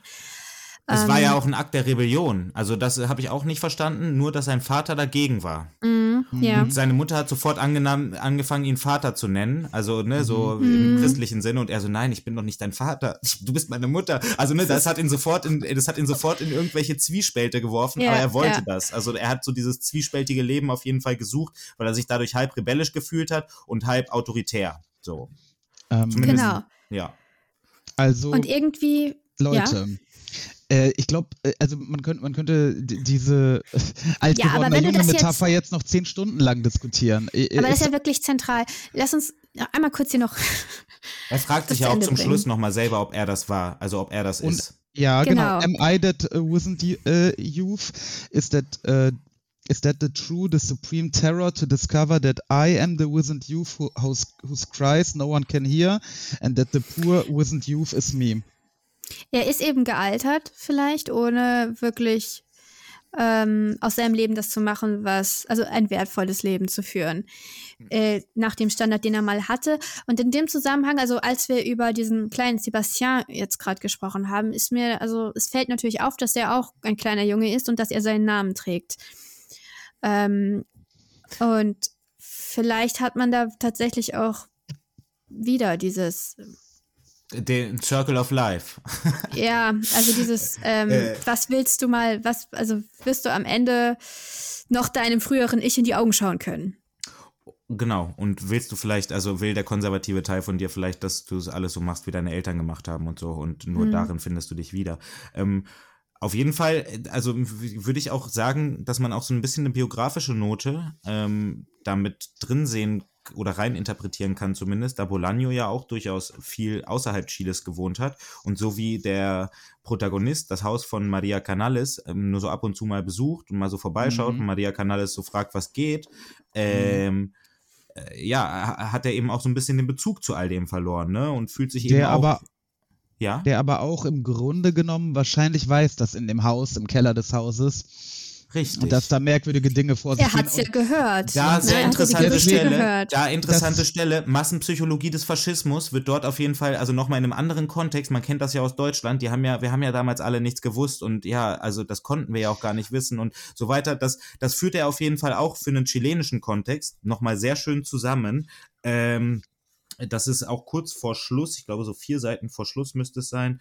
Genau. Ähm, ich übersetze wieder so frei. Also, Mhm. äh, ich habe mir die folgende Frage gestellt. Warum hat niemand zu seiner Zeit nichts gesagt? Also warum wurde nichts Mhm. gesagt? Äh, die Antwort ist einfach. Weil sie hatten Angst. Äh, äh, er hatte Angst, sie hatten Angst. Ich hatte keine Angst. Ich hätte etwas sagen können. Ja, ja, stimmt, aber ich ja, habe nichts, habe nichts gesehen. Ich Ja, ja. wusste auch nichts, äh, bis es zu spät war. Genau, genau, genau. Ja, die Stelle war gut. schön. Ja. Ja, Das ist schön. das ist Massenpsychologie des Faschismus in a nutshell. Ich hätte Ja. was gesagt. Ähm, Ähm, eine Frage vielleicht zum Ende. Sordello. Welcher Sordello? ein italienischer Künstler der Renaissance. So, Ein Troubadour. Und warum ist der jetzt so wichtig? Also warum, was, was hat, was die Symbolik? Ich habe den auch nur als bürgerliche, als, als, als bildungsbürgerliche Flex. Folie verstanden, ja. okay. Ja. ja. Okay. Na gut. Äh, gut, Leute, also das Buch besteht aus zwei Absätzen. Den ersten haben wir besprochen. Und äh, den zweiten besprechen wir jetzt auch nochmal kurz. Oh, Ich weiß nicht, ob wir dafür auch eine Stunde und 43 Minuten brauchen. And then the storm of shit begins. Also bei mir auf Englisch. Ja, da ist, das ist, das ist auch wichtig. Das ist nämlich auch wichtig, weil ähm, es ist, also das war auch eigentlich der Titel, den Bolaño dafür äh, Tormenta de, mier de Mierda. Sí, Tormen Finde ich cool. Tormenta de Mierda. Das war eigentlich der Titel, den er dem Hat geben er den sollte. und Begriff Den Shitstorm erfunden? Ähm, vielleicht avant la lettre, ja. Also weil, ja, sowas, also so, er hat ja das Internet noch nicht mal mehr in seiner 2, oh, gerade so in seiner 2.0 Variante Ja, noch erlebt, ja, ja. mit Blogs und so. Aber, Ist aber, er aber warte so mal. berühmt, dass, Aber was ist denn der ja. Storm of Shit? Also er stirbt. Also meine Interpretation war, dass er einfach eine Krankheit hat, die auf die ähm, meinst, er Verdauungssystem geht. Ja. Ja, also Ja, die. Dimension kann es auch haben, so wie es wirklich sehr viele Dimensionen hat. Ähm, aber ich denke, dass er sich damit vielleicht viel eher auf quasi, also vorher, vielleicht sollten wir auch den Absatz da drüber noch einmal in Deu auf Da- Deutsch den habe ich gerade Den den hab ich ja gerade zitiert. Ja, das ist ja nur der, das ist ja der letzte, das ist ja quasi der letzte, der zweite Absatz und dann gibt's ja da drüber noch einen Absatz, den Ja, der, das ist kein der, Absatz. Also der drüber, der, länger, das ist ja ne? das Buch. Ja, das ist der- ja, also nicht nur der Absatz, sondern eben auch also die direkte Nee, das, die, das mit dem äh, Am I That Wasn't Youth und so, das war ja von kurz vor, vor dem Shitstorm. genau. Und dann die Genau, Gesichter, und dann- ne? Die Gesichter, die vor seinem inneren Auge ablaufen, Genau. etc. etc. Ein Prozess, den er durchmacht, ganz genau, wo er noch einmal alles reflektiert und äh, sich quasi seines Lebens bewusst wird und er quasi das erste Mal nicht opportunistisch auf sein Leben blickt und sich und das scheiße Gewitter halt die Erkenntnis ist. Ähm, was Mhm. eigentlich alles so wirklich so. los war. Und er da Ah. eben keine, sich nicht mehr in irgendwelchen Windungen und ach und der hat das Okay. gesagt und dann kam noch das und das dazu. Nee. Mhm. Einmal sehe ich klar. Mhm. Einmal sehe ich klar und dann stehe ich direkt im Scheißeregen. Und das ist eben Das heißt- sowohl, sowohl für, für die Verlogenheit des. Was wir gelesen haben. Eigentlich müsste da jetzt noch ein 3000 Seiten Magnum, Magnum Opus Nummer 2 von Bolaño kommen, in dem es jetzt kommt der Real Shit. Aber man kann sich ja vorstellen, was da Es passiert. ist ja auch quasi, es ist ja, und deswegen ist es ja auch nicht linear und linear zur gleichen Zeit. Also ähm, es fängt ja quasi an mit dem Ende und endet mit dem Anfang. Also er Mm. macht ja quasi die Mm, ja. ganzen, Mm. er macht ja die ganzen Reflexionen, ähm, um dann am Ende, also so völlig schwindelig von Reflexion, Mm, dann auch irgendwie zu verstehen, warum dieser alt gewordene Junge eigentlich da ist. Mhm. Und äh, dann so einmal äh, quasi im Schnelldurchlauf, Reflexionen, Gesichter, Dinge, die passiert sind. Oh, Mhm. Kacke, ich Ja. stehe im Scheißeregen. Mhm. Wobei dieser, ne, bevor man stirbt, heißt es ja auch Leben. immer, Genau. ja, bevor man stirbt, heißt es ja auch häufig, sieht man eben alles nochmal relativ Leben an sich klar. vorbeiziehen. Man sieht da genau, dass sein Leben an sich vorbeiziehen. Das kann ja auch genau das sein, diese verschiedenen Gesichter. Und ja, Ja, das ja, diese dann, Gesichter es schon, wird immer schneller und dann ist es ein Orkan aus Scheiße, weil es war halt alles ziemlich scheiße ähm, Ja. zusammengefasst. Also das, Ja. ja. ich sehe da jetzt schon den Tod in diesem Moment. Und ähm, ja, Genau, und Scheiße ist natürlich auch deshalb ganz interessant, weil er immer sehr viel Wert auf Reinheit gelegt hat. Ne? Seine Sultan sollte Reinheit, rein sein. Er beschreibt auch seine Arbeit als Literaturkritiker und auch seine Poesie, meine ich, als rein. Eben dieses absolut oberflächliche, ganz genau. Hauptsache Ja, die Fassade auf liebe Hochglanz Leute. poliert. Ja. Bevor Ja, ja. wir ihr gleich mir auch noch anfangt, äh, irgendwie Freud und, und sein Verhältnis zu Scheiße Freud und schon. Banalem äh, zu analysieren. Ja, mach ich mal hier. Mal- Genau, genau. Ich, ich, genau. Die anale Phase, die habe ich nämlich befürchtet, dass, dass um, um die es äh, gleich gehen wird. Deswegen habe ich hier direkt auf den Outro-Knopf gedrückt. Ähm, wow. Vielen Dank für die Einladung. Es war auch die längste Folge. Es war. äh, Es, es war die längste und es war die, die klügste Folge möglicherweise. Äh, ja, vielen, vielen Dank für das sehr nette Gespräch, Nils. Und das kluge und, und interessante Gespräch. Gerne. Wenn- Ihr sagt mir Bescheid. Also, liebe Leute, ihr könnt euch ja vorstellen, jetzt haben wir eine 110 Seiten Novelle besprochen mit Nils. Wenn wir uns dann äh, äh, eben an, an die großen Mhm. Nee, wenn wir uns halt zum. Nee, wie heißt äh, äh, äh, Dings 100 Years of Solitude, äh, dann kommt eine 10-Stunden-Folge bei raus. Ähm, Warum nicht? Dankeschön. Gerne wieder. Liebe Zuhörer, die jetzt noch dran sind oder sich das hier gerade quasi all- äh, ne, ge- gefünfstückelt haben und jetzt durchgehört haben. Ähm, an Weihnachten besprechen wir auf Discord-Wunsch hin unter Null von Brad Easton Ellis. Äh, auf Englisch nennt sich das Ganze. Josie, wie nennt sich das? Less than zero. Ja. Ja, also ungefähr fünf, fünf, fünf, fünf Stunden Podcast. Solange es nicht 722 Binnenerzählungen hat, ist doch alles gut. Es Ja, ja, ja, ja. Das entfaltet sich. Abseitslosigkeit und einfach der verdichte, verdichtete Inhalt. Ja. Puh. Ja. Okay, liebe Leute, wir wünschen einen wunderschönen Sonntag. Ähm, bleibt uns äh, gewogen und haut rein. Ciao.